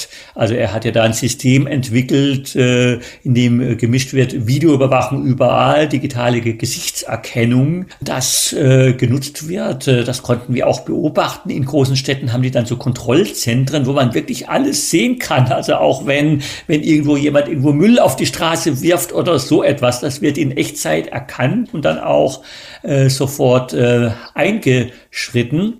Zum anderen, gerade was auch den zweiten Punkt betrifft, den Sie nannten, die Sauberkeit. Das war, das war nicht immer so. Äh, das, äh, aber da gab es, äh, das habe ich in China auch immer wieder miterlebt, gerade in den letzten ja, 10, 20 Jahren, die auch die Olympischen Spiele 2008 in, in Peking, äh, die ich miterlebt habe, damals hatte ich ja dort gewohnt, haben da eine große Rolle gespielt. Da gab es so richtig eine Zivilisationskampagne wurde das genannt, dass also halt äh, Strafen verhängt wurden gegen das Spucken auf der Straße, was vorher verbreitet war, dass äh, in den U-Bahn-Stationen äh, Helfer standen, die die Leute darauf hingewiesen haben, dass sie ordentlich Schlange äh, stehen sollen, bevor sie in diese überfüllten äh, Bahnen reingehen. Und auch das wird jetzt unter Xi Jinping noch einmal perfektioniert mit einem sogenannten Sozialkreditsystem, dass die Leute quasi Punkte bekommen dafür und dann günstige Kredite bekommen oder bei Negativpunkten keine Kredite mehr bekommen, wenn sie sich daran halten. Also was dort praktiziert wird, ist so bisschen das Gegenteil. Also bei uns ist äh, vielleicht das eine Extrem mit dem, mit dem Datenschutz, dass man, dass man bei, bei jeder Webseite, die man öffnet, äh, noch angeben muss, dass man mit den Cookies einverstanden äh, sein äh, ist. Äh, dort ist das andere Extrem, also nur ein kleines Beispiel. Es gibt in China Ampeln, wenn man da bei Rot über die Straße geht, äh, ist dann plötzlich, äh, sieht man sein Foto äh, auf einer großen LED-Wand und nicht nur das Foto von sich selbst, sondern dann wird über diese digitale Gesichtserkennung, äh, wird dann sofort auch erkannt, wer das ist und dann wird auch noch der Name und die Personalausweisnummer eingeblendet. Oder ein äh, anderes Beispiel, das uns äh, IWW erzählt hat, der Künstler, den wir auch für das Buch interviewt haben, der erzählte von einem Freund, der saß in einem Bus. Plötzlich bekam die Person in dem Bus äh, neben ihm, also eine, eine Person, die er überhaupt nicht kannte, einen Anruf und äh, äh, am Telefon war irgendein Amt, Gesundheitsamt oder etwas anderes und sagte, äh, geben Sie das Telefon mal dem Mann neben Ihnen. Das heißt, Sie haben über die digitale Erwachung erkannt, äh, wo sich äh, diese Person befindet, in welchem Bus, konnten die nicht direkt erreichen, konnten dann aber kennen, wer sitzt da jetzt zufällig nebendran und haben den dann angerufen. Zwei Wochen lang wird in Glasgow über unser Weltklima verhandelt. China liegt mit einem CO2-Ausstoß von knapp 30 Prozent weit vor den USA und ist weltweit größter Klimasünder. Trotzdem ist das Thema Klimaschutz in China wirklich kein besonders großes. Woran liegt das Ihrer Meinung nach? Das liegt daran, äh, dass die Chinesen äh, vor allem daran interessiert äh, waren, in den letzten Jahrzehnten noch weiterhin daran interessiert sind, vor allem ihren Wohlstand zu verbessern. Und B, dass die Chinesen durchaus die Probleme für die Umwelt erkennen. Das akute Problem, das die Chinesen für die Umwelt sehen, ist aber nicht äh, der Klimawandel. Natürlich wird auch gelegentlich mal darüber gesprochen, aber also längst nicht, äh, äh, das ist längst nicht so ein großes Thema wie bei uns, sondern das Problem ist die Luftverschmutzung und die Wasserverschmutzung. Und ähm, das muss man sagen, hat ähm, Xi Jinping auch durchaus erkannt. Also er versucht sich da auch ein bisschen so als Öko-Präsident zu generieren. Also er hat durchaus erkannt, dass neben der Korruption, was ein anderes großes Thema für ihn ist, aber auch die Umweltverschmutzung, aber eben nicht der Klimawandel in der Zukunft, sondern diese akute Umweltverschmutzung, die man heute schon unmittelbar spürt, ähm, dass man irgendwie nachts die Sterne nicht sehen kann, weil so viel Smog ist. Das hat er erkannt, dass das den Leuten, äh, bei den Leuten Unbehagen auslöst, gerade bei dem äh, Mittelstand in den äh, Städten. Deswegen hat er da einiges getan, Fabriken aus Städten äh, raus verlagert, da äh, stärkere Bestimmungen äh, eingeführt, auch eingeführt, dass äh, Provinzen und Unternehmen nicht nur äh, äh nach ihrem Wirtschaftswachstum äh, be äh, bewertet werden, sondern dass in dieses äh, Wirtschaftswachstum auch äh, Umweltindikatoren einfließen. Das sind natürlich im Einzelnen Maßnahmen, die auch äh, zur Abwehr des Klimawandels äh, nützlich sein können. Also es wird tatsächlich auch in China stark werden die erneuerbaren Energien gefördert. Äh, das schreiben wir auch im Buch. Aber äh, weil eben so viel Energie gebraucht wird, äh, wird auch der äh, die Abbau von Kohle, der Abbau von Kohle weiterhin sehr stark gefördert. Ich musste ein bisschen schmunzeln, als vor äh, kürzlich ja Xi Jinping auf einer internationalen Konferenz sagte, ja, äh, es wird jetzt keine Kohlekraftwerke im Ausland mehr gefördert von China. Das wurde dann äh, hier von manchen so interpretiert, dass jetzt äh, China voll auf dem Klimadampfer sei. Äh, das ist eher einfach der Grund, dass China selbst so viel Kohle braucht und natürlich, wenn im Ausland nicht so viel Kohle gebraucht wird, haben sie mehr Kohle für sich selbst oder äh, sinkt auch möglicherweise der, der Kohlepreis. Und der andere Punkt, äh, was China angeht, zum ähm, Klimawandel. Ich, natürlich ist China aktiv dabei auf den internationalen Klimakonferenzen, wie jetzt auch in Glasgow, aber die äh, nutzen das halt ein bisschen so, dass sie sagen, und da ist ja auch äh, was Wahres dran, dass sie sagen, naja, es sind ja die westlichen Industrieländer, die zumindest, wenn man es auf den Pro-Kopf-Verbrauch äh, sieht, die am meisten zum Klimawandel beigetragen haben, dann sollen die auch als Erste jetzt was dagegen machen und sollen halt äh, äh, nicht nur Entwicklungsländer, Länder und auch Schwellenländer wie China dabei unterstützen, äh, möglicherweise mit Subventionen oder entsprechender Hilfe äh, beim Umbau von, von deren Industrie. Also es wird äh, dort eher so ein globales Problem gesehen, also nicht so, wie es bei uns, wie es bei uns diskutiert wird, die deutsche Regierung rettet den Klima der Welt, die die chinesische Regierung sagt nicht, die chinesische Regierung rettet äh, das Klima der Welt, sondern sagt, naja, die, die Staatengemeinschaft äh, soll da mal was tun und dann äh, reiht sich China auch ein. Also ist ja nicht so, dass sie da keine Ziele verkündet hätten, aber die sind natürlich liegen äh, zeitlich äh, weiter weg. Also bis 2060, sagt China, möchte es klimaneutral sein. Mhm. Auf der einen Seite gibt es ja verbindliche Quoten für die Elektroautos. Sie haben gerade schon über die Kohlekraftwerke und Luftverschmutzung gesprochen. Das passt ja irgendwie alles nicht so zusammen.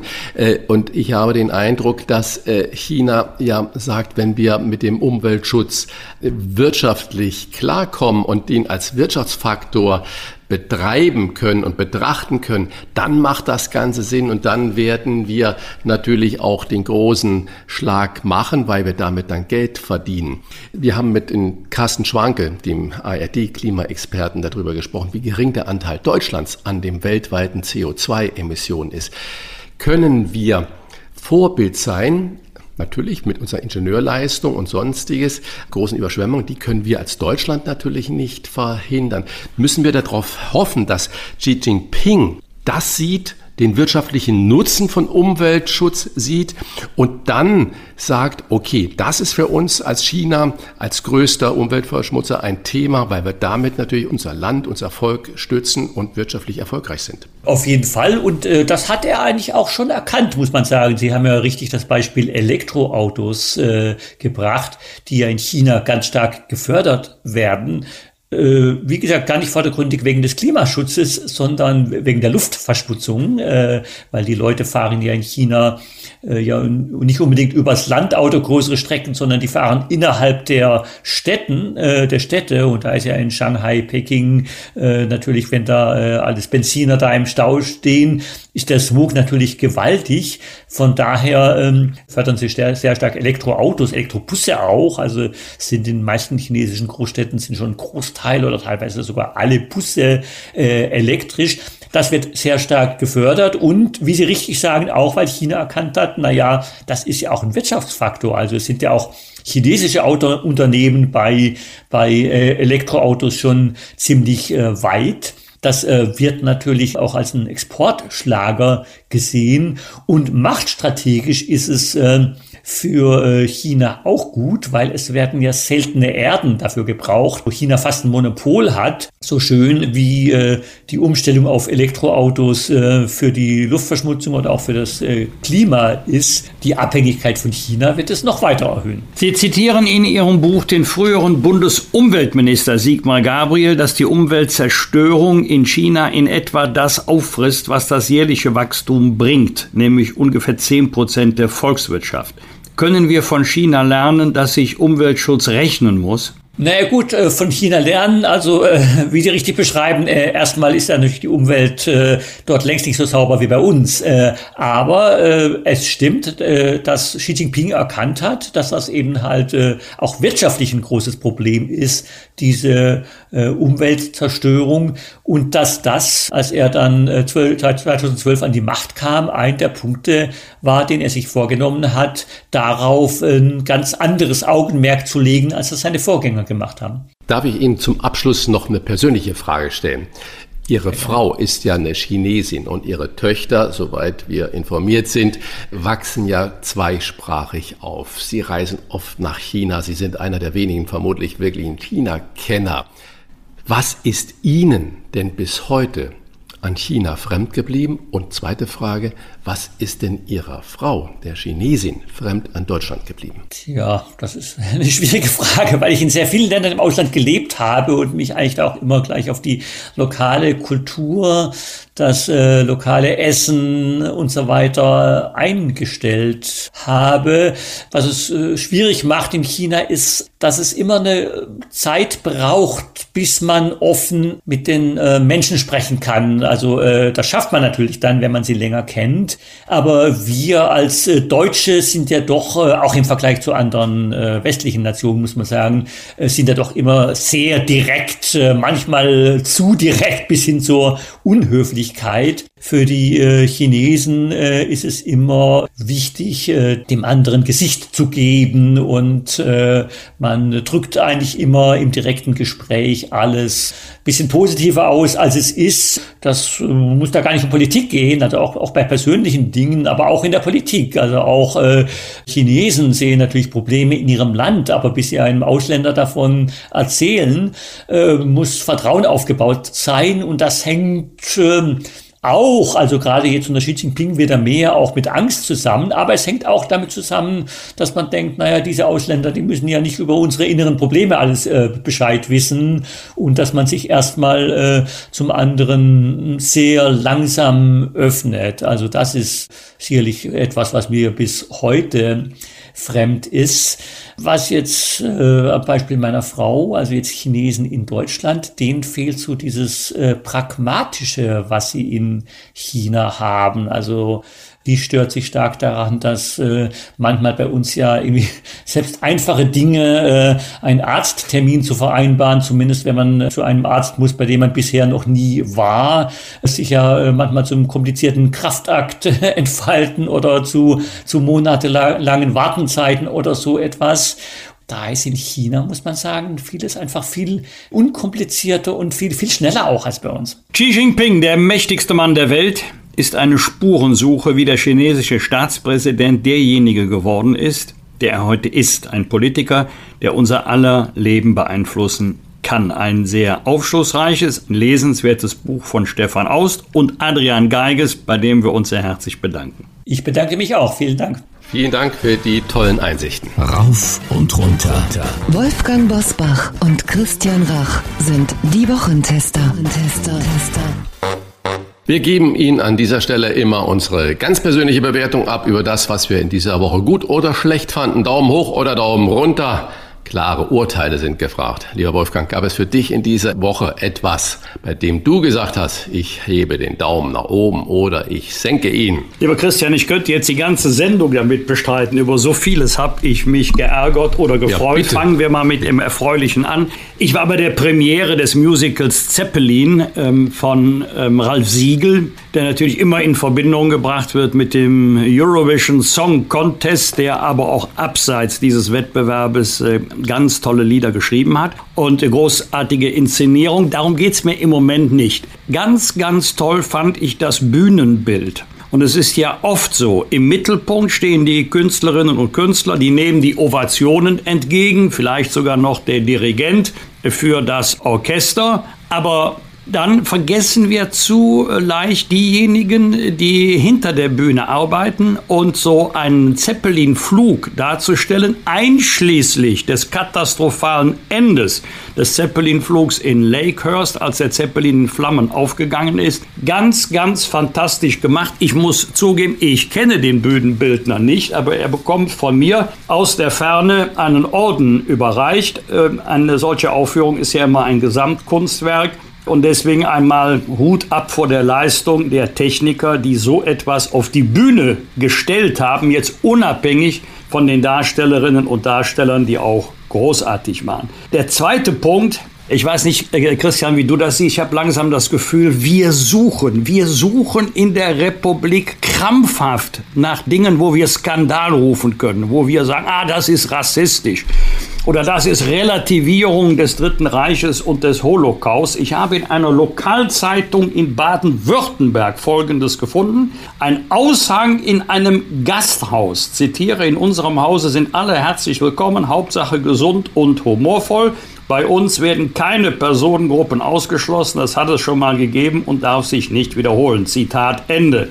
Christian, deine Branche. Also wer gesund ist, nicht 2G, sondern 3G, kann kommen. Dieser Aushang hat dazu geführt, dass der Vorsitzende der Grünen Jugend als Mitglied der Feuerwehr gesagt hat, ich trete aus, das ist Verharmlosung des Nationalsozialismus. Zitat Ende.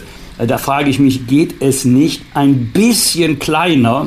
Muss man wirklich wegen eines solchen Aushangs dem Gastwirt vorwerfen, er würde die Nazi-Herrschaft bagatellisieren?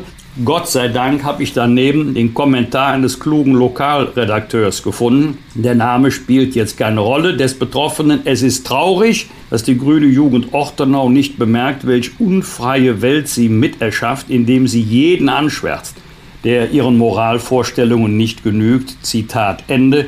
Also man muss sich auch selbst wenn man den Inhalt nicht teilt, nicht über alles aufregen und es an die große Glocke hängen.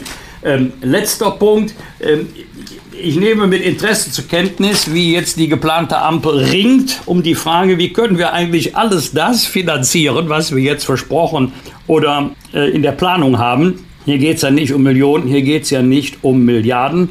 Und ähm, dann gibt es eine kritische Auseinandersetzung mit der Sparpolitik. Ich finde es interessant, wie sich Sprache verändert. Also bei Bosbas hieß früher sparen, man gibt weniger Geld aus, als man einnimmt.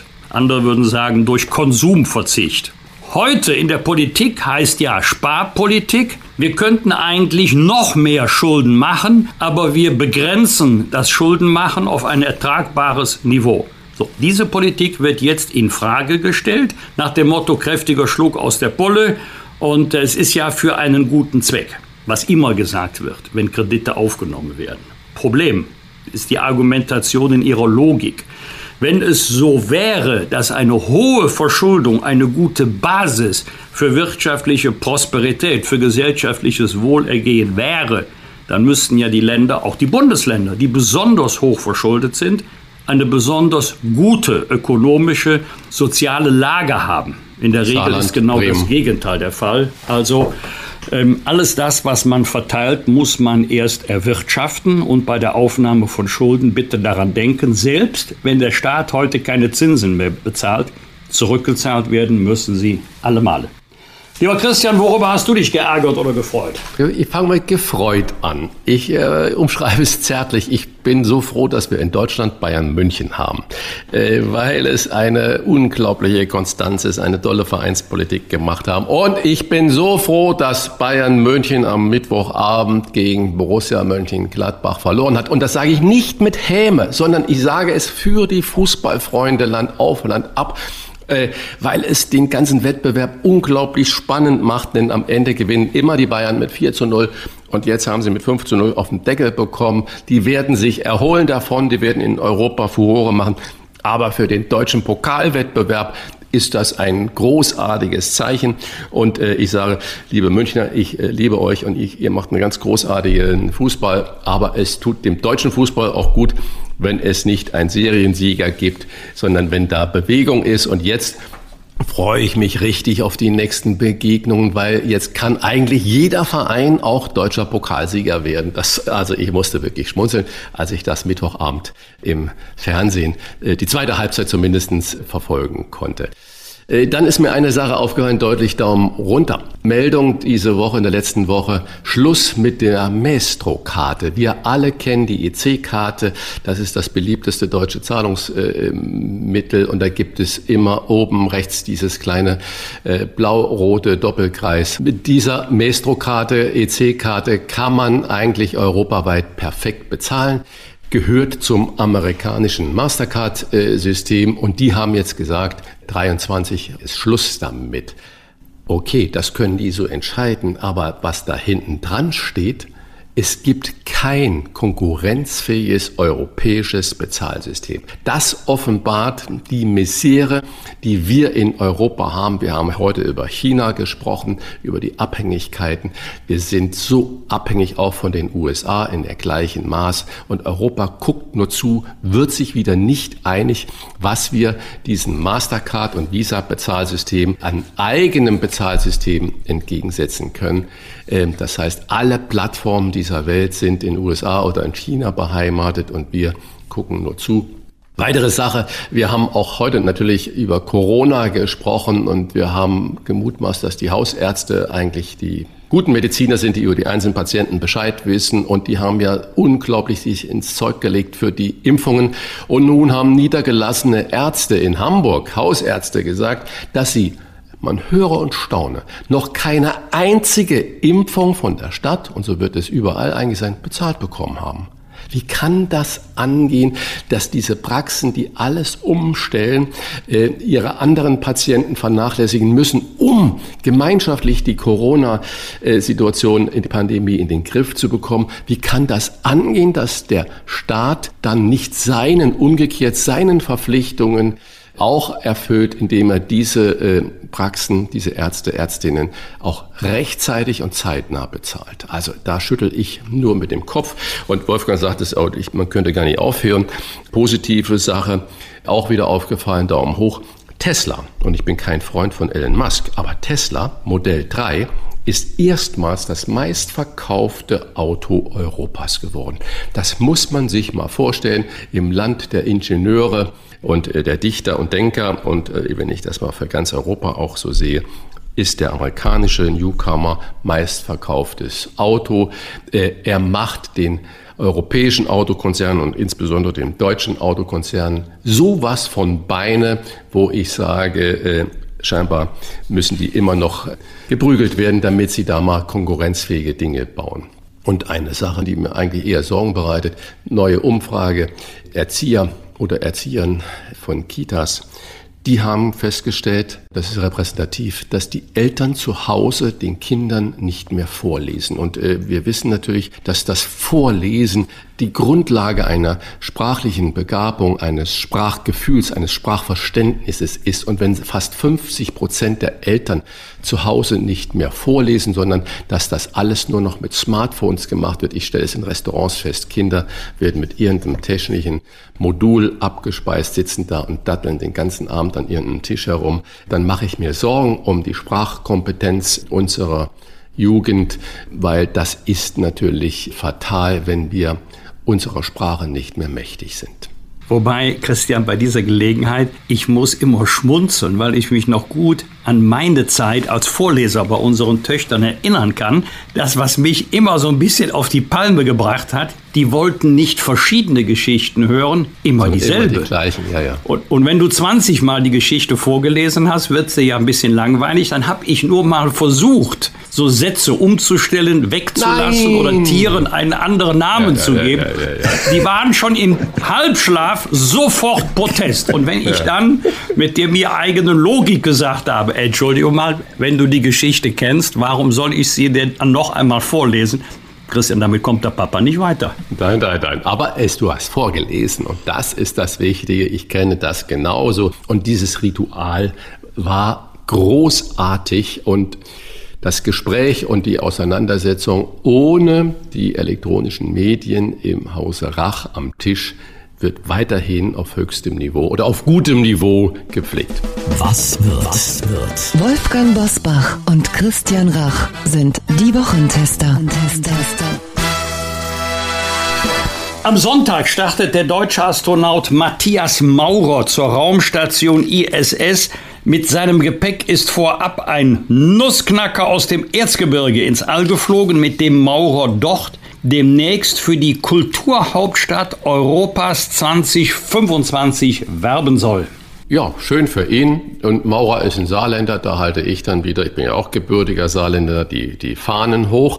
Und ich bin vor allen Dingen gespannt, was ein Materialforscher, das ist er ja, hat ja auch viele Patente und äh, tolle, preiswürdige Erfindungen gemacht, was er über seinen Aufenthalt in der ISS sagen wird. Und das ist ganz spannend und äh, ich finde toll, dass auch Deutschland äh, da wieder dabei ist in Vertretung von Herrn Maurer oder mit Herrn Maurer. Am Montag vor 25 Jahren trat in Deutschland ein neues Ladenschlussgesetz in Kraft. Das muss man sich mal vorstellen. 25 Jahre erst her. Von Montag bis Freitag können die Geschäfte bis 20 Uhr und an jedem Samstag bis 16 Uhr öffnen. Wolfgang, das ist doch heute kaum vorstellbar, dass vor 1996, weil das ist nämlich 25 Jahre zurück, früherer Ladenschluss war. Kannst du dich noch ja, das erinnern? Stimmt. Ich kann mich ja doch gut erinnern an mein erstes Leben als äh, Supermarktleiter. Damals war noch Ladenschluss 18.30 Uhr. Und zwar völlig unabhängig von welchem Wochentag. Und wer sich ein bisschen im Handel, vor allen Dingen im Lebensmitteleinzelhandel auskennt, der weiß ja, es gibt Tage, die unfassbar umsatzstark sind. Äh, zum Beispiel der berühmte Gründonnerstag. Wenn du nicht samstags dich noch in die Schlange stellen willst, dann hast du ja vor der Brust Karfreitag, Samstag, Sonntag, Montag. Da wurde also immer viel eingekauft. 18.30 Uhr musste Schluss sein selbst wenn der Laden noch gerammelt voll war oder die Tage vor Weihnachten, vor allen Dingen wenn Weihnachten nicht auf ein Wochenende fällt. 18.30 Uhr war Schluss. Ich weiß allerdings auch noch, und da muss ich immer schmunzeln, es gab damals erhebliche Proteste, auch von den Gewerkschaften, gegen die Aufhebung des Ladenschlusses 18.30 Uhr. Und ich hatte mal einen Riesenärger mit einem Bäcker, als das Sonntagsbackverbot fiel. Und vor dessen wunderschöner Bäckerei bilden sich heute Sonntagsschlangen. Die Leute haben sich damals in der Regel in den Tankstellen versorgt, wenn die Geschäfte zu hatten. Am Mittwoch vor 50 Jahren wurden in Hamburg die ersten Organspenderausweise in Deutschland ausgegeben. Hast du auch einen, Christian? Ja, also, wir haben auch, wir haben ja vorhin, haben wir gerade über Lesen gesprochen, dass es im Hause Rach viel gelesen wurde und immer noch gelesen wird, nicht mehr laut vorgelesen. Aber genau, wir diskutieren diese Dinge am Tisch beim Essen und auch das haben wir diskutiert. Das ist natürlich ein äh, sehr intensives Thema, weil man sich auch damit dann mit dem Tod beschäftigt.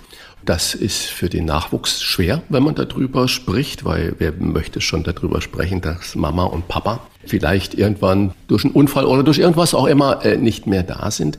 Aber ich habe einen und ähm, das haben wir so auch besprochen und ich finde das gut und richtig und ja, weil die Medizin kann heute so vieles tun und wenn ich nicht mehr bin, warum nicht mit irgendwas von mir jemand anderem das Leben schenken?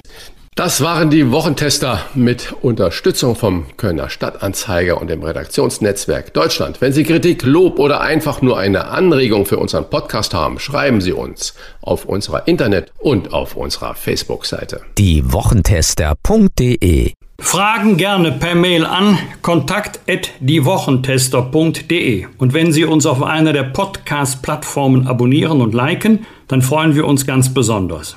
Vielen Dank für Ihre Unterstützung und Freitag Punkt 7 Uhr bitte die Wochentester einschalten. Was war? Was wird? Wolfgang Bosbach und Christian Rach sind die Wochentester.